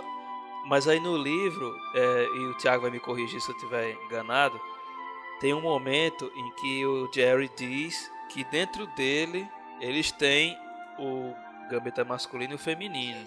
Hum, Não é? No, no filme fica meio confuso porque ele fala pro David que ah, gente, quando chega a hora a gente tem um filho, né? Como se fosse algo natural do desenvolvimento do, do Drake.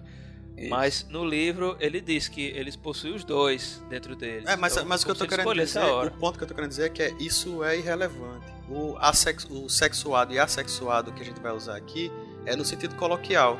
Eles não precisam de Sim. dois, dois gêneros. Eles não, eles não fazem Eles sexo. não fazem Dois sexo. indivíduos. É, essa que é a questão. Eles não precisam de dois indivíduos, eles não fazem sexo. A, a questão biológica é irrelevante, né? Assim, se, se tem gametas, se Cara, não tem gametas. aí Essa já- cena gera uma, gerou uma fala engraçada quando o, o Jerry fala assim: Ah, estou. Bem naquela coisa, né? Ah, estou esperando o filho, estou grávido. Aí o, o David olha pra ele e fala assim: Não olhe pra Não olhe mim. Não pra fui mim. eu. Eu senti Olha vergonha de mim, ser é. ser humano nessa hora. Não olhe pra mim, cara. Comentário É. idiota, cara. É, É, vocês falam em Jerry, eu só imagino o Jerry Seinfeld. Ah, Fala Jerry, eu fico imaginando um alienígena com a cara do Jerry Seinfeld falando. né? E, e aí tem uma coisa legal, cara. É, Fazendo um link com o nosso outro episódio, onde um homem é estuprado, né, no Alien, um homem estuprado e pare. Aqui a gente tem um homem parindo de novo. Olha só. Que homem? Mais uma vez, um homem parindo. Porque o, Quem, o pare? Jerry, ele é homem e é mulher, né? Ele não tem gênero. Sim. Mas, cara, o comportamento dele é de homem. Ele só passa a se comportar como Não, mulher mas, quando ele mas tá eu, mas eu, eu discordo, Quando ele tá com a barriga. discordo. Quando ele tá com a barriga, Não, ele começa a não. ficar mais feminino. Mas a- Na- nada disso. É, é, é Isso- verdade, é verdade. No É. filme porque- é essa. Parece que ele, ele começa a livro- fazer roupinha pro menino. É, começa a tá- parecer mais, tá feio, mais cara, tá afeminado, assim, quando ele tá com a barriga É. crescendo. Mas no começo ele é mais. não, Não, porque, porque ele não, filme, ele não tem gênero, ele, ele não é homem nem Exato, mulher. eu sei. No, no livro, no livro você consegue imaginar é, mais extrapolado, né? Porque aí você pode pensar que ele realmente não tem trejeitos nem Isso. masculinos nem femininos. Mas no filme, Ele é no algo- filme eles tiveram que interpretar. no filme é né? difícil você ver isso porque é um, é um homem interpretando, né? Então, é, só que assim, ele é, mostra isso, talvez não tenha é, mostrado de maneira tão é, convincente quanto deveria, mas é, no, no início do filme, né, ele age como um guerreiro, né? Ele é um homem é, no sentido mais tradicional, assim. Ele, ele tem a, a identidade masculina. E quando ele passa, quando, quando ele fica grávido, ele fica com a identidade feminina. Então, de qualquer forma, ele não é nem só homem, nem só mulher. né? Exato. É como se ele fosse os dois. Ele, ele oscila de acordo com o papel que ele está desempenhando naquele É momento. como os- aquele sapo lá da natureza que troca de sexo quando precisa. É, não é à toa que eles chamam de cara de sapos. É, mas eu concordo com o Werner aí que depois que quando ele quando ele tá esperando o filho, ele fica com um jeito mais feminino. Eu acho até esquisito assim no filme, pô, nada a ver, o cara muda completamente o comportamento, fica costurando roupinha. Mas Tiago falou exatamente isso, assim, ele- pelo que eu entendi da fala de Tiago, ele concorda com isso, entendeu? A questão é que ele não é nem homem nem mulher, ele se comporta como homem como mulher de acordo com a necessidade. Mas no filme, para gerar um, um contraste entre os dois, eu acho interessante que ele seja homem, entendeu? Que ele tenha o aspecto homem mais ressaltado, porque o, o contraponto dele é um homem, né? O terráqueo é homem. Aí ele também é homem, mas ele é um homem diferente. Porque você está comparando É, os dois no filme. um- Se, ele, se ele fosse interpretado por uma mulher, não ia fazer sentido. Ele tinha que ser um guerreiro. É, os dois são guerreiros, é é isso que eu ia dizer. E geralmente a imagem do guerreiro está associada Exato. ao gênero masculino. Nesse sentido, Você tem que confundir ele com um homem no começo. Você tem que achar que ele é um homem, que ele é um guerreiro, que ele é, entendeu? Que tem todas aquelas premissas. Até porque o filme, ele tem uma, uma ideia meio atrasada também, que é da época, né? Quando, quando o David fala a linhagem dele lá, tudo que ele bota pra mulher é sempre tarefas de dona de casa. Você percebeu? garçonete e cozinheiro. Garçonete e cozinheira. É o cara que fazia as coisas. E, o- e o filme se passa no futuro. Então, o cara que escreveu, eu acho que ele tinha essa, essa noção dessa separação assim de que existem tarefas de homem, existem tarefas de mulher. E eu acho que o que ele colocou para o, o Drake é que no começo ele era para ser confundido com homem mesmo, com tarefas de homem. E aí que depois ele, aí eu acho que foi a interpretação do cineasta, né, da pessoa que fez a produção, de que o cara mudasse o comportamento dele, que depois ficasse tricotando, parecesse mais mulher. Eu acho que foi proposital. Isso. É, eu achei essa ideia boa, assim, para justamente para marcar, porque de qualquer forma, mesmo ele não ainda se mantendo com o estereótipo de masculino e feminino, né, que é na verdade uma referência humana, né? Para um, para um alienígena isso poderia ser Exato. totalmente diferente. É né? completamente né? humanizado. Mas, mas, mas, mas como é um filme para ser visto por humanos, né? Faz sentido assim você colocar essa, esse tipo de personalidade, né? Que, que muda, porque também é uma extrapolação é, em termos de transgenerismo, assim. É, é um, ele pode ele, ele lida né, naturalmente com o fato de que em determinados momentos ele está agindo de uma maneira que a gente considera masculina, em outro momento ele está agindo de maneira que a gente considera feminina, mas nem por isso ele deixa de ser aquele indivíduo né, que, que tem. Assim como a gente pode pensar, por exemplo, tem nós humanos, né, mesmo, mesmo aqueles humanos que são é, com identidade masculina eles têm determinadas situações que a gente age de maneira mais formal e tem situações que a gente age de maneira mais informal. E isso não quer dizer que a gente deixe de ser quem nós somos, né? Porque a gente tem várias personas. E o alienígena, no caso ali, ele tem uma persona masculina e uma feminina. Para ele aquilo é totalmente normal, mas para o humano é, extrapola, né? A, a, o, o, o, que a gente conhece como normalidade, entre aspas, humana, né? O, o que é comum. E ele precisava ter essa semelhança com o ser humano por causa da proposta do filme. É que, porque o filme realmente é mais uma parábola, né? Seria mais, mais lógico se ele não tivesse trejeito nenhum de nada. Se o ser humano é, conseguisse pronto. entender. Eu acho, eu acho até que seria. Eu acharia mais legal. Tudo bem, vocês têm a opinião de vocês, mas eu acho que ficaria mais legal. Assim, a princípio, o, o David não saberia que ele era é, hermafrodita, né? Ele parecia um, um homem mesmo. Mas mesmo assim, depois que revelasse que ele é, tem os dois sexos, é, é hermafrodita, ele não precisava assumir uma identidade feminina. Bastava ele continuar como uma identidade masculina ou dúbia, que a, o, o, contraste inclusive seria maior, seria mais interessante até para a história. Pô, o cara tem um, um porte de, de, guerreiro, de porte é, masculino exato. e tá ali tricotando a roupinha pro, pro bebê. Mas, mas sei lá. No, mas é porque acho, a pô, proposta era essa. O, o alienígena ali ele tá muito humanizado. Isso. Eu acho que seria mais rico para enfatizar essa proposta. Eles poderiam pegar um, um ator ou atriz andrógeno. Isso, concordo. Né, é, que, que, inclusive é, tem é, é uma coisa que eu já vi assim em outros filmes. Eles podiam ter feito isso, né? Tipo Stargate, né? Que tem aquele personagem que é o Ra, que ele é um ator andrógeno. Dá para explorar bem essa coisa da androginia extrapolando, né, e, e, até deixando o David confuso, assim, em relação ao, a quem era aquela pessoa ali, se é masculino, se é feminino, né, porque foge totalmente da, do que é o É, mas isso daria pista, né? A pessoa não ia ter certeza se era homem ou se era mulher, e ali eu acho que ele queria que parecesse homem. Então, no livro é, e no filme também, se vocês se lembrarem, o, desde o início o David já sabe que os Dracs são hermafroditas, que não são nem homens nem mulheres. Então, assim, é, não não seria, se for seguir a história mesmo do, da proposta inicial, ele já sabia que ele ia se deparar com alguém que não que era de gênero neutro. Tanto que desde o início até o fim, os drags sempre são referidos no livro com o pronome it, que é o neutro. Eles não são he nem she, nunca, é sempre it. E uma coisa também que se perde na, na tradução. E eles não são nem, nem father nem mother, eles são parent. Isso, exatamente. Isso é um, elemento que eu acho interessante. É, e, e pelo fato de ter sido escrito em inglês, né, em inglês, foi uma sacada muito boa né, do, do autor, porque como em inglês tem o termo parent, então você só se refere a eles dessa forma, né? Não, não é father nem mother.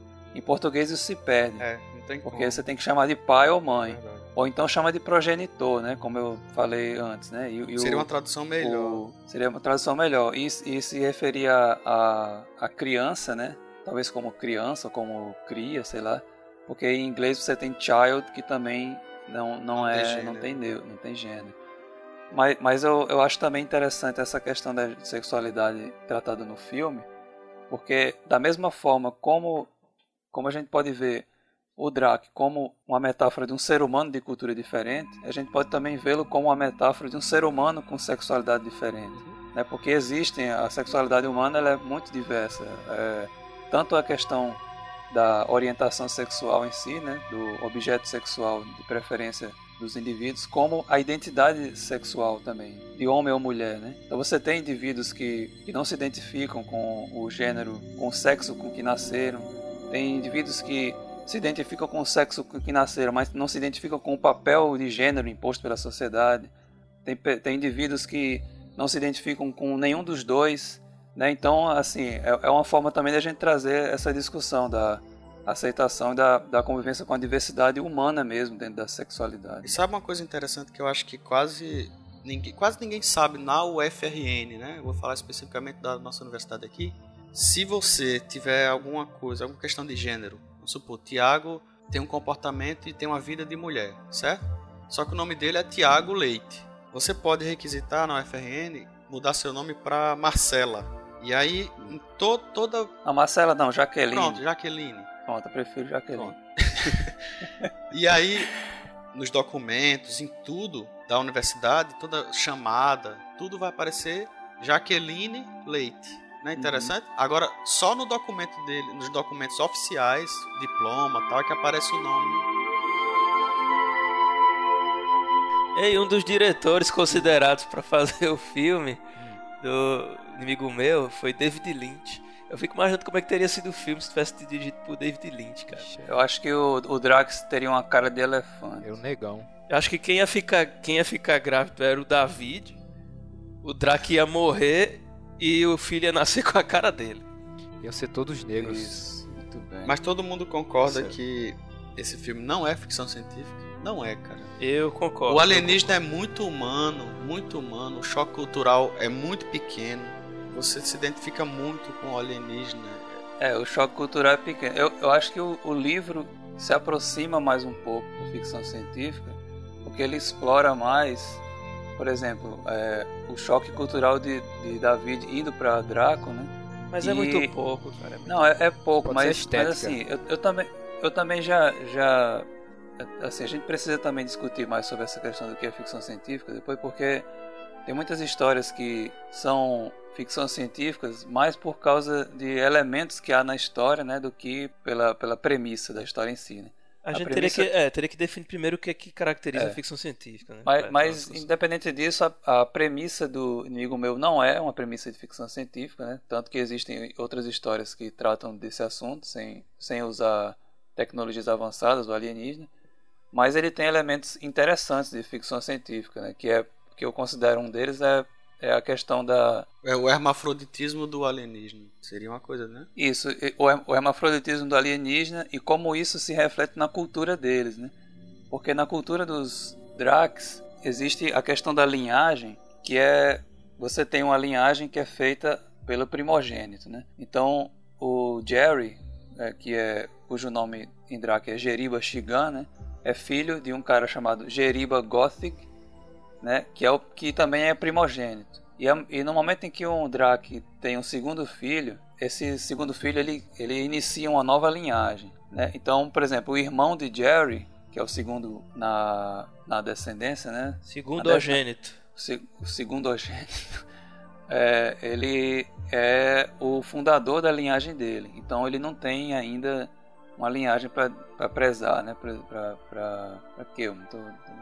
não, essa frase não se completa. Não. Ele não tem uma linhagem. Não tem uma linhagem. Ele ainda, é, ele ainda não tem uma linhagem. Ele é o primeiro ainda. E o Jerry tem uma linhagem de 200 membros, né? 200 pessoas.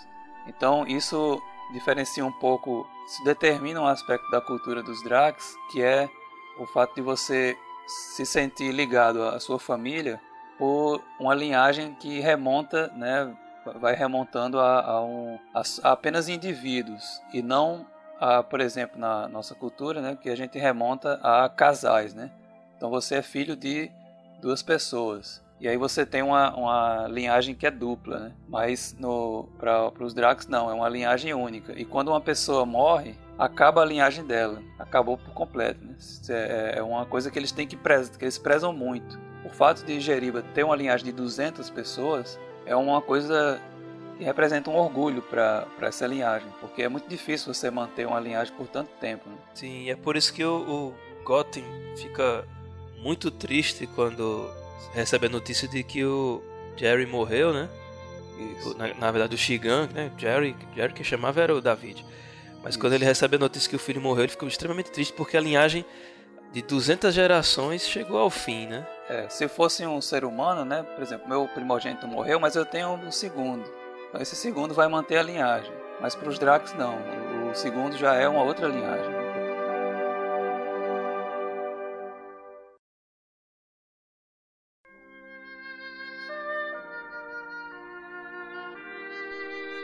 Eu queria só terminar, queria só terminar o ponto aqui, que é falar da, da comparação entre a como as pessoas do Ocidente veem as, as próprias linhagens, né?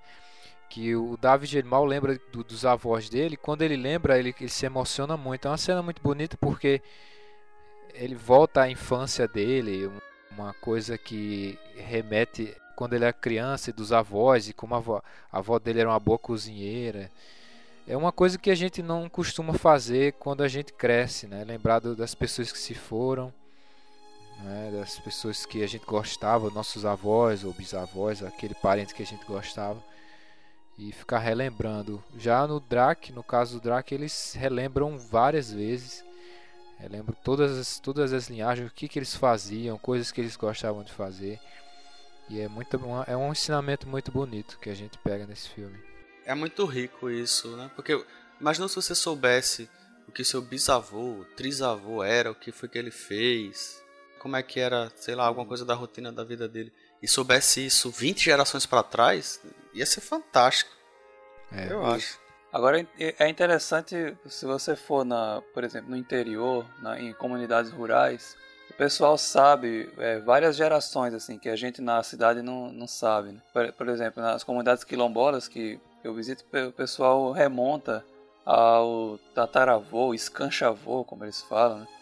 E, e, eles sabem os nomes das pessoas, com quem era casado, que era irmão de quem, e é, sabem, sabem relacionar toda a, a consanguinidade, né? Por exemplo, eu sei que, que eu sou neto de fulano e por isso eu tenho um parentesco com você, que era neto de uhum. ciclano, que era irmão de fulano. E no interior tem aquele negócio ele, de dizer te... fulano de não sei quem. Né? Isso. É, na, pra, é. pra ele, né, pro pessoal da, da zona rural aqui no Brasil, há uma, uma forte memória genealógica Isso. que a gente aqui no, não tem. E é mais ou menos o mesmo sentido que Jerry dá para sua memória genealógica, que é esse sentimento de pertencer a algo maior que ele, né? A essa linhagem. Inclusive uma coisa que ele fala, né, quando o David pergunta por que, que a sua linhagem só tem cinco nomes, né, que vão se repetindo, se alternando. Aí ele, ele explica, né, que é porque isso faz com que não só isso facilita a, a memória, rememoração né, da, dessa linhagem, como também cria uma ligação com a sua com seus antepassados. Então você tem o mesmo nome de alguém que, que foi seu antepassado, né? Então você é como se você pertencesse a essa continuidade. Como os papas. Essa é mais ou menos como os papas, né? Você você tem a, esse pertencimento você tem certeza que pertence a essa linhagem, porque você tem o mesmo nome do, do daquele que estava cinco gerações anteriores à sua. E pro, pro David é algo assim, ele, é, como o Oli falou, né, ele se emociona quando ele se lembra. Né? Talvez ele nunca, nunca tivesse parado para pensar né, na linhagem dele. E provavelmente ele, ele não passaria para frente essas, essas lembranças dele, né? É, provavelmente não. Ia, ia ser mais. O filho dele ia ter uma memória dos antepassados igual a que ele Isso. tem, né? Quer dizer, talvez nem chegasse ao avô dele. E aí ele perde, né? Perde essa noção de que ele pertence a algo maior do que ele mesmo. É como se ele fosse só um indivíduo David, Willis David, né? E, inclusive isso também marca um pouco a cultura norte-americana muito individualista, né? É como se você não fosse tão importante você é, sentir, sentir se ligado a uma família.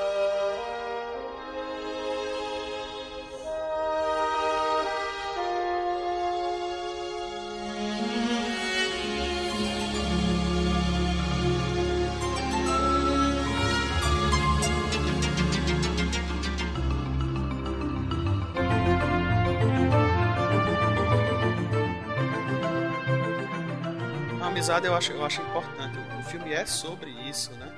E aí eu, eu, eu queria ressaltar um ponto. Eu gosto muito de filmes sobre amizade, mais do que filmes românticos. Eu não sei se isso, assim, se todos os homens têm essa predileção, porque filme romântico é mais coisa de mulher, né? Mulheres É. se interessam mais por filmes românticos. Eu acho que homens Mulheres- se interessam mais Ah, por filmes eu- de amizade. Eu, eu gosto do filme. É, Jaqueline, eu sei, Jaqueline. Eita. Mas eu gosto Não, mas, muito, é, mas cara. eu- filme eu- de amizade. na verdade é eu não muito gosto legal. muito não de filme romântico, mas tem um filme romântico que eu gosto muito, que é o Wally. Oi? Ah, o Wall-E é massa, O- o- cara. a, a relação entre o Wally e Eva, que, é, que tem um romantismo e também tem amizade, né? Eu acho muito legal, assim, eu acho muito bonita. história. Obrigado. Mas a história é mais uma aventura, né? É. Ah, o, o Wally. Ah, o Valeu, valeu. É, o Wall-E, o Wall-E Eu não, não é um filme romântico, cara, mas tem romance. Não, não, ele não é um filme. Ele não é um filme. assim, ele, ele tem elementos. Isso, né, é, de- mas é de isso que eu tô dizendo. também. Mina Inimiga, Enemy Mine, ele é. ele é um filme sobre amizade, cara. Ele é um filme sobre amizade. Então, é, como a gente tava falando ao longo do episódio, o- a amizade dos dois surgiu por necessidade é, para sobreviver no planeta. De qualquer forma, no momento em que o, o Jerry morre e deixa os Amis para ele cuidar, pelo menos no livro, no, no filme não, mas no livro, a primeira reação do Jerry é tentar matar os Amis. Isso não tem no Isso. filme. Ele pega uma pedra e uma pedra pesada e ameaça jogar em cima do, do filhote. O- o David? do- dos Amis. O David? Do David. Isso. Por que, que ele faz Porque isso? ele- Ele, já é amigo do cara.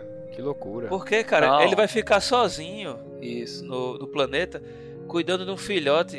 Cara, numa condição terrível daquela. Por compaixão, assim. E outra Isso. coisa, e outra coisa, assim, a, a relação dele com o Jerry, né, era muito forte, a amizade dele era muito forte, mas ele não tinha uma relação com os Amis. Então, assim, era, era uma, um ser estranho que estava aparecendo ali. E ele também é, podia pensar, assim, né, é, dentro da, da cabeça dele lá, que os Amis foi a causa da morte do Jerry. né? Isso, Então, exatamente. era como se ele estivesse descontando, assim, sei lá, e, e enfim, continua aí. você matou minha mulher, seu maldito.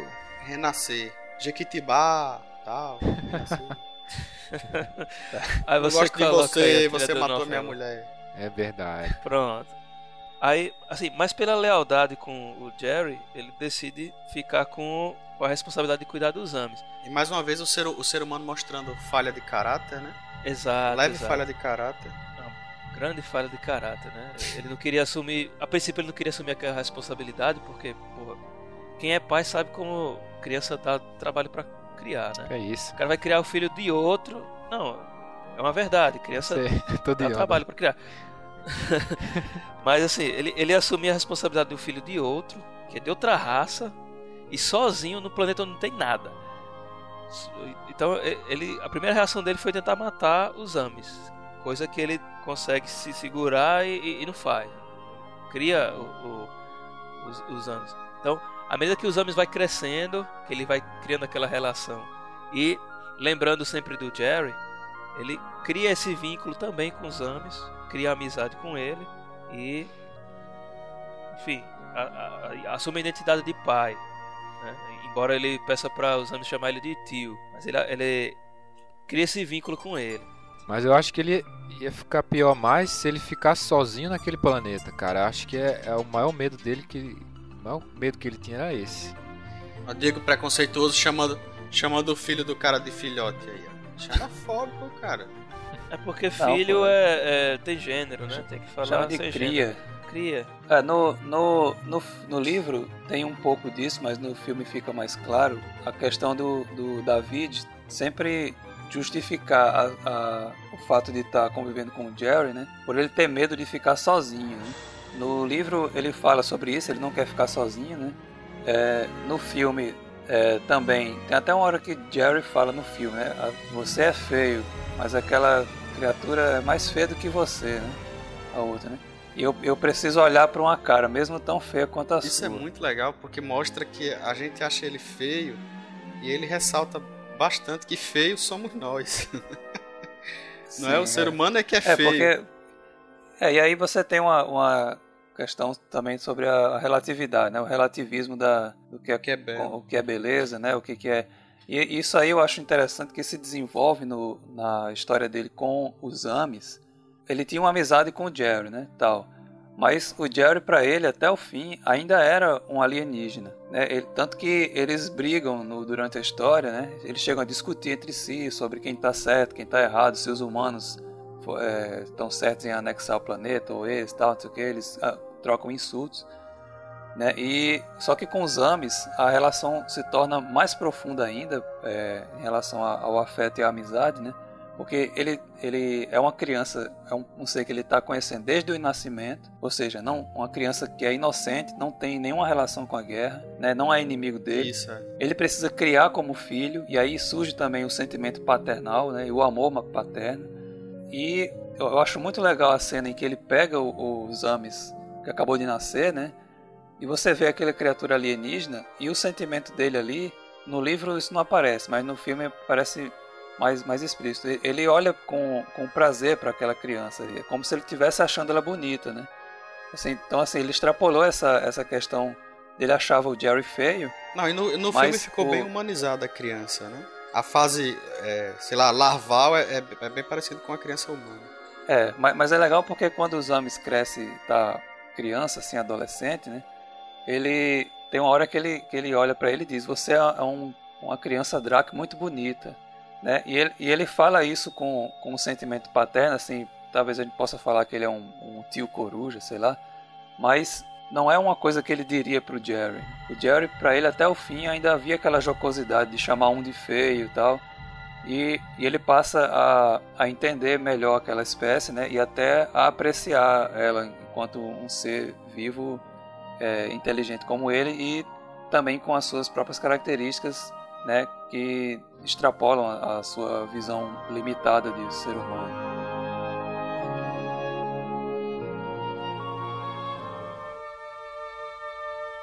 O David tinha saído enquanto ele morava com o Jerry para procurar alguma coisa, né? Antes e tinha encontrado evidências de que havia escravizadores de Drax. É, ele né? foi na direção de uma nave, né? Não, né, porque inicialmente, antes de, de Zames nascer, ele tinha saído para procurar, para ver se achava alguma coisa, né?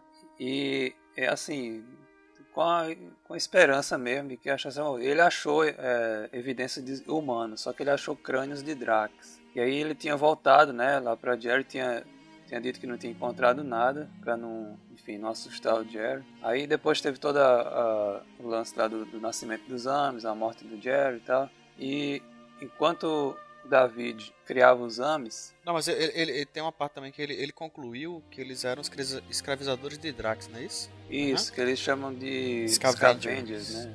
Scavenger é um termo é. em inglês. Não, Scavengers. Carniceiro. carniceiro né? Scavenger. Isso.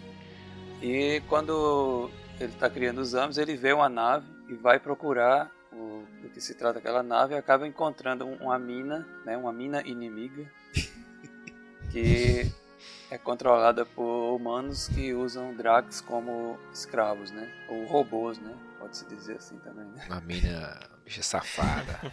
uh, Robô significa escravo. Não, tá fazendo não, referência ao Robocop é, que nem saiu. Robocop. É, exatamente. Não, a gente, a gente faz referência aos episódios que vão, que vão sair ainda. Tá, por flash forward. Aí, flash forward. É uma novidade. Aí ele volta e diz a Zames, né, o que ele encontrou. E Zames até fica com vontade de ir lá, né, porque esses são humanos e o único humano que ele conhece é uma pessoa boa, que é o tio dele. Ele acha que seria uma boa ideia ir né, até a mina, mas o David é contra, né, ele diz que não, os humanos que estão lá são diferentes não gostam de Drax, mas os Amis, como é um adolescente, vai mesmo assim, né? Os Amis, em determinado momento, foge da caverna, sei que o David perceba. Né? O, David, no momento que ele percebe, ele corre, porque sabe que os Amis foi pra mina. Quando chega lá, vê aquele, aquela galerinha, cara bacana, simpática, gente fina, né? Eles começam a bater no pobre do menino, da porrada, da rasteira do pobre.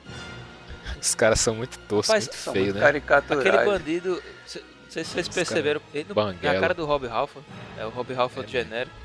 O que tem cabelo grande? É o, o do, da barbicha lá, o... Sim, parece um pouco. Os seus, seus, seus é vermes. Killer, né? Aí eles, bem, eles estão lá batendo no menino, né? Coisa feia de se fazer.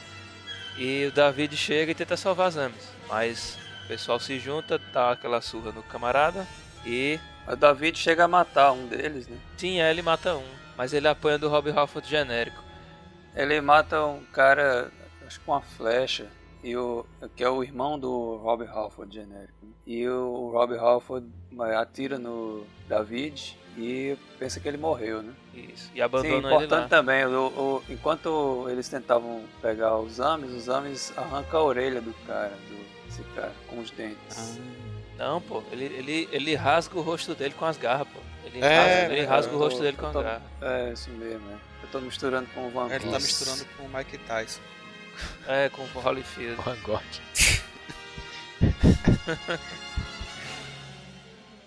É, e aí o que que acontece? O David acorda, já tinha sido resgatado por, Pelos por humanos. humanos.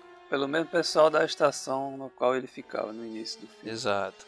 E aí o pessoal leva ele pra tratamento, pra cuidar dos ferimentos dele, etc e tal.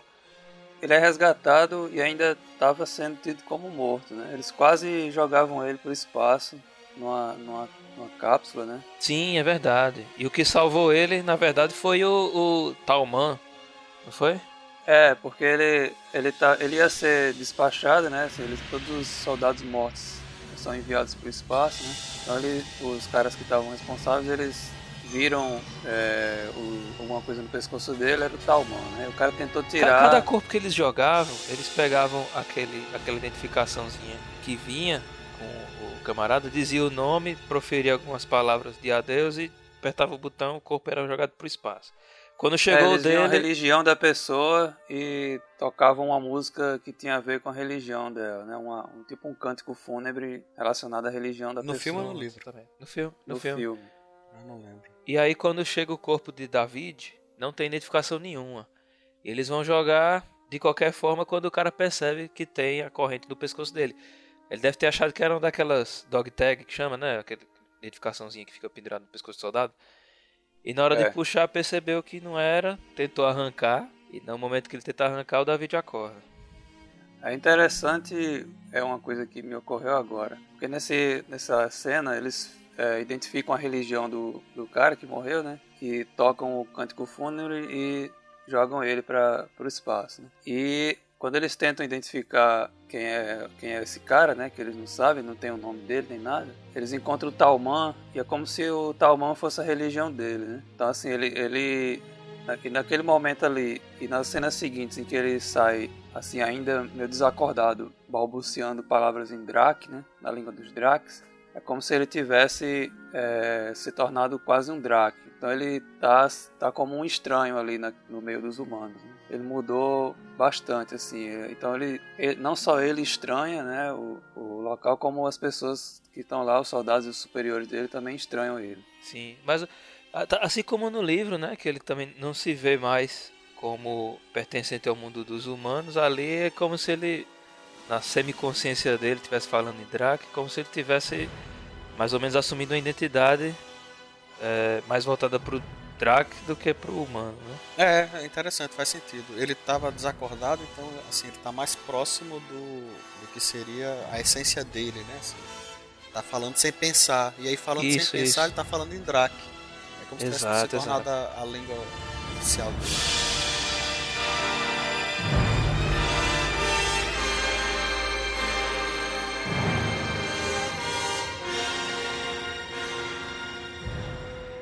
Então quando ele acorda, faz a barba, né? Tava com uma barba muito grande já. Não sei como é que ele tava aguentando aquela barba. Coça pra caramba. Pois é. Dá Ele bicho, nunca reclamou, não piolho. foi? Da, da barba. Uma coça mesmo. Isso aí, bom, então ele acorda é, e apesar de, de os colegas dele, os amigos, estarem muito felizes por ele estar de volta, né? E, e assim, tem uma perspectiva de que ele vai voltar a trabalhar com eles, né? A, a ideia fixa na cabeça dele é que ele tem que voltar para o planetoide e salvar as Ames. Né? Não, não só porque ele tinha uma relação é, de afeição com ele, né? Uma relação de Paternal. paternal, né? Ou avuncular, O que é avuncular? é, de tio. Tipo o tio Donald. Pronto, ele era o tio dono. Então ele, ele é, não só pela, pela essa relação, né, como também pela promessa que ele fez a Jeriba Shigan, Jerry, de levar Zamis até o planeta Dracon e recitar toda a linhagem e tal, fazer com que ele se torne um membro da sociedade dos Dracs. E ele vai, né? Sim, ele vai. E mata um monte de gente. Ele vai contra a- as ordens dos oficiais, né? Dos superiores hierárquicos, que dizem que ele tem que ficar. Ele destrói lá a, a porta de saída da estação, né? Solta um raio lá com a nave e vai-se embora. E vai atrás do, dos Zamis. Ele volta pra mina, onde tá o Rob Halford genérico esperando. Aliás, não tá esperando, mas o Rob Halford tá lá. É, ele nem espera, né? Porque ele achava que ele estava morto. Exato. E, bem, ele entra lá na. É uma nave que tem lá do, do- dos Scavengers? É o que aqui? Não, ele entra lá na mina, infiltrado, né? Sim. E ele começa a matar né, o pessoal lá para poder ir entrando. Ele encontra é, vários Dracs, né? E começa a perguntar sobre exames. E ninguém fala nada com ele, né? Porque ninguém fala a língua dos humanos ali. Mas aí um dos Dracs mais velhos, assim, ele, ele começa a falar com ele, ele sabe a língua do- dos humanos. E sabe que, de quem ele tá falando, né? Porque ele viu o tal dos Ames nessa mina. E aí di- indica ele onde ele pode encontrar, né? E o David vai lá, no caminho ele também mata um monte de gente, né? Só humanos, humanos malignos. E encontra Zames. Aí ele tem um, um confronto final com o Rob Halford, né? Ele também recebe a ajuda dos outros Dracs, né? E ele acaba consegue resgatar os Ames e eh, depois ele chegam os amigos dele também, os amigos humanos que ajudam ele a, a resgatar. Ele leva o garoto para o planeta Dracon. Que Zamis olha pra ele sem barba e diz: Você está horrível. É, é interessante. é. Ele só conhecia David com a barba, né? Então você está horrível. E ele reconheceu que era ele sem a barba? Por quê? Acho que sei lá, pelos Pela olhos, voz, pela lá. voz. Pela aura. Cara, o cara com barba ele fica mais bonito. Uhum. O cara mais com Revelação, barba, hein? ele ganha uma Cara, o que, virilidade. é que você tá fazendo aí na Alemanha, hein, bicho? Igual os caras do Village People. Você devia ir pra Holanda. Ei, aí o, o cara, o, o David, pe- coloca a mão dele, né, na mão dos Ames, e os Ames percebe, né, a mão humana, e se lembra do 4-5, né. E aí, isso aí, isso inclusive é uma das coisas, aliás, é o, o sinal que faz com que os Ames se lembre de David no livro. Sim, é, no, no livro ele não lembra de David no momento que vê, né? Ah, Ele não lembra de tá nada. vendo aí? Não lembra No de livro, nada. No, no livro ele tá totalmente catatônico, assim, tá no hospício, né? E quando David tenta falar com ele, ele não consegue se comunicar. E aí tem uma hora que ele pega a mão dele e os Ames começa a voltar a si e reconhece, né? E, e lembra da, da questão do número Ó, dos isso aí faz mais sentido, porque o cara chega sem barba, sem nada, criança, né? A criança não, não- tirou a barba, ela não conhece mais a pessoa. Né? Se bem que ele não era uma criança tão pequena, mas mesmo assim. Mas o, o que é interessante também, que é, que é uma fala legal né, nessa hora, é porque toda essa relação que, que David desenvolveu com os Dracs, que, faz, que muda ele, né, faz com que ele se torne outra pessoa, e no livro isso também é bastante forte, no sentido de que ele não consegue mais se relacionar com outros seres humanos. Na hora que ele encontra os Ames, o. é, peraí, como é que é? Ele- ele- eles tinham conversado, né, um, um- um momento antes, quando eles moravam na caverna, e é, Zames não queria nunca deixar o tio dele. né? E aí David diz: Não, um dia você vai ter que ir pro seu planeta e você vai morar lá com os seus e vai se esquecer de mim. E ele diz: Eu nunca vou esquecer de você, tio. E ele diz pra ele: Eu também nunca vou esquecer de você. E aí nessa hora, é, é, eu também chorei. Bonito, viu? E aí nessa hora que eles se Bonito, encontram, viu? né, ele fala, né, ele, ele retoma essa fala. Eu disse que nunca esqueceria você. E essa coisa da memória também, né, dele, deles ter sido marcado por essa história, acaba também fazendo com que a história dos Dracs também mude. é, de certa forma, né? Porque quando os Ames é apresentado diante do conselho e recita a linhagem, né, depois- quando ele chega na, na idade de ter uma cria, né? Ele batiza a cria de David. E aí os cinco nomes que tinham da linhagem passam a ser seis. No livro, né? No filme. No livro não tem isso. No livro não tem isso. Nesse ponto aí o livro, o filme acertou. É verdade, né? Muito legal. É, No, no livro tem uma coisa interessante é, a respeito dessa reciclagem que o David sofre, né, que, ele, que ele passa, porque ele tem um papel importante entre os humanos que não aparece no, assim, não, não fica explícito na história, mas que dá, dá a entender que ele vai ter um impacto importante, porque é, para ele poder ir para o planeta Dracon, né, procurar Zames, ele tem que arranjar dinheiro para conseguir transporte. E aí ele consegue isso vendendo uma tradução do Talman. Né? E até o, o editor fica receoso de aceitar aquela tradução, porque é uma coisa que ninguém vai ler, sei lá, as pessoas podem é, pensar que aquilo é um ultraje e tal, trazendo o livro dos, dos Drax para a Terra, não sei o quê. Mas você já pode imaginar que no futuro, quando esse livro for divulgado né, na Terra, os próprios humanos vão, vão começar a repensar o que eles têm de preconceito em relação aos Drax. E, quer dizer, ou seja, David tem, um papel importante na mudança né, dos humanos em, em relação à forma como eles veem os Drax. E tem também um papel importante em relação à forma como os Drax veem os humanos, porque ele passa a ser no livro, ele passa a ser o tutor de toda a linhagem Geriba. Né? Ele cuida do, da cria de exames, cuida do neto de exames, né? E tipo ele serve como como tutor, né? Então essa relação da família Geriba com o David pode significar, né, pode ter uma repercussão importante na, na cultura dos Dracs, né? Porque você tem ali uma família que era muito importante, era uma das famílias mais importantes no, no, no, na sociedade Drac, que tem uma relação próxima com o ser humano.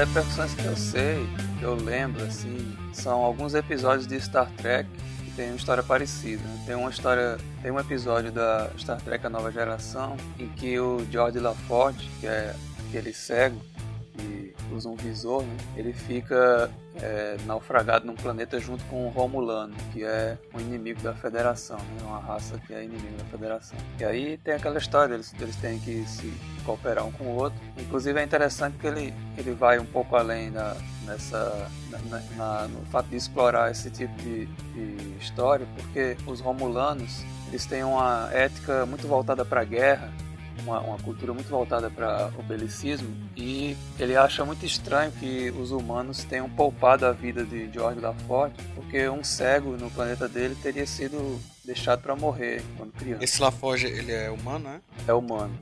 E então aí, aí o, o Laforte disse para o cara que se ele, se ele tivesse sido morto, né, ele não jamais descobriria a, a vocação dele para engenharia. Né, e ele é, ele é um engenheiro-chefe da Enterprise. E é cego. E, é cego. E o, aí, então assim, ele, os dois passam a ver um, o, a raça do outro de maneira um pouco diferente, né? Inclusive o, o, a própria engenharia dele é que salva os dois do planeta. Então o cara muda um pouco a visão a respeito dos humanos.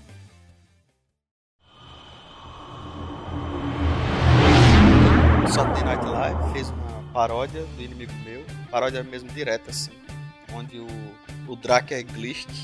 É, eles mudaram só mudaram o nome, só né, dos, dos personagens. personagens. É um planeta e o, o Glisk ele fica toda hora assediando o, o David. O David da história, que eu não lembro qual era o nome dele. E fica querendo que ele tenha relações sexuais com ele. É porque no, ele diz que tem órgãos sexuais masculinos e, feminino. femininos. Tem hora que ele chega assim dizendo: Ah, foi o que você fez hoje. Ah, eu passei a tarde inteira. Ele mesmo falando com ele mesmo, porque o, outro, o humano não dá nem atenção pra ele. Se eu passei a tarde inteira fazendo sexo comigo mesmo. Porque sabe, eu tenho os dois órgãos. Esse E no mano- final o, o- Não, não diz o final não, cara. Tenta, Não conta o final, não. Vai ter o, o link aí, a galera assiste. Que é tão curtinho, né? Deixa eu só avisar uma coisa aos nossos ouvintes. Quando o Thiago Tecelão falar sobre teia, se você tá ouvindo pelo iTunes ou pelo, por algum feed, pode ser que você não, não consiga saber o que é. É a teianeuronial.com, onde o, o mitose reside. teianeuronial.com. teianeuronial.com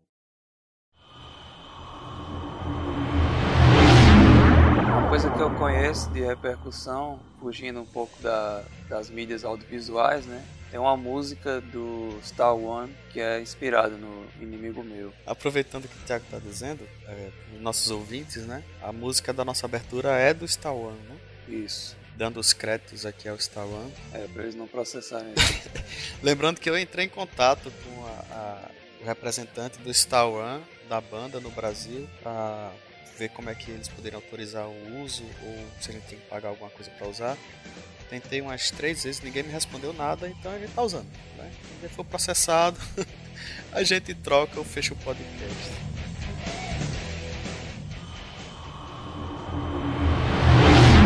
Tem uma curiosidade legal, porque depois que o filme foi feito, né, inspirado no livro, o autor, junto com o roteirista do filme, escreveram uma roteirização, uma, não, como é que se chama, no, novelização, né?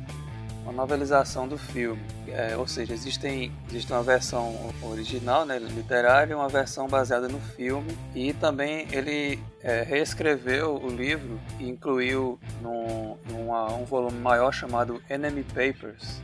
Seria algo como dossiê do inimigo. Mas, então, um... deixa eu entender aqui. É, saiu o livro Enemy Mine, aí saiu o filme baseado no livro Enemy Mine.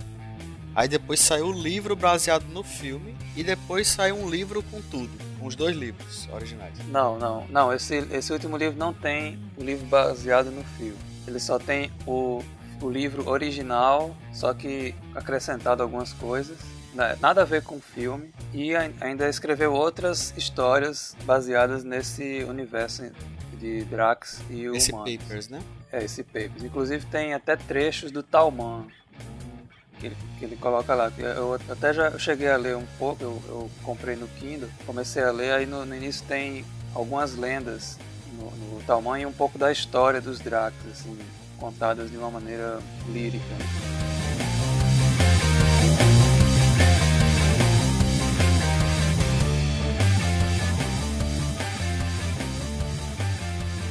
Vocês vão nos ouvir no próximo episódio. Nesse mesmo Meet canal, nesse mesmo Meet horário, né? Meet de mitose, né? Esse mesmo Meet horário, nesse mesmo mitocanal. Mit, mit, mitoca, mitocanal. mitocanal. Ei, Ai, meu Deus. É, o Oli tem uma doença séria, que cara. Ficou...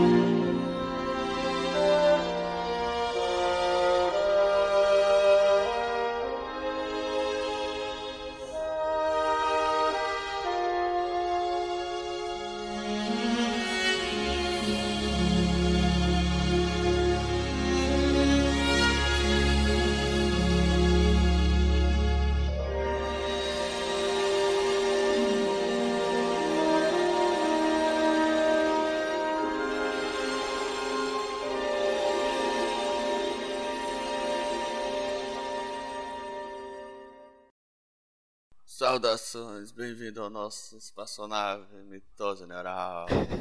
Eu sou Thiago Leite, o tecelão. Ah, e essa é a minha tripulação.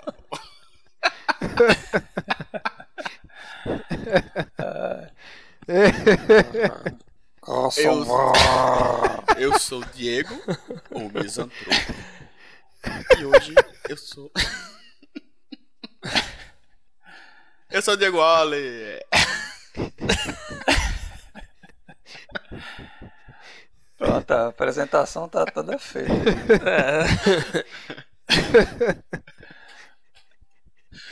Ai, cara, eu chorei agora aqui. Sim, agora faltou o Werner, né? É, é porque. O Werner sim. Alguém me O. Werner assim. Ah, ah, eu não sei Eu o que eu sou. Ele diz, eu sou o Werner e eu não sou.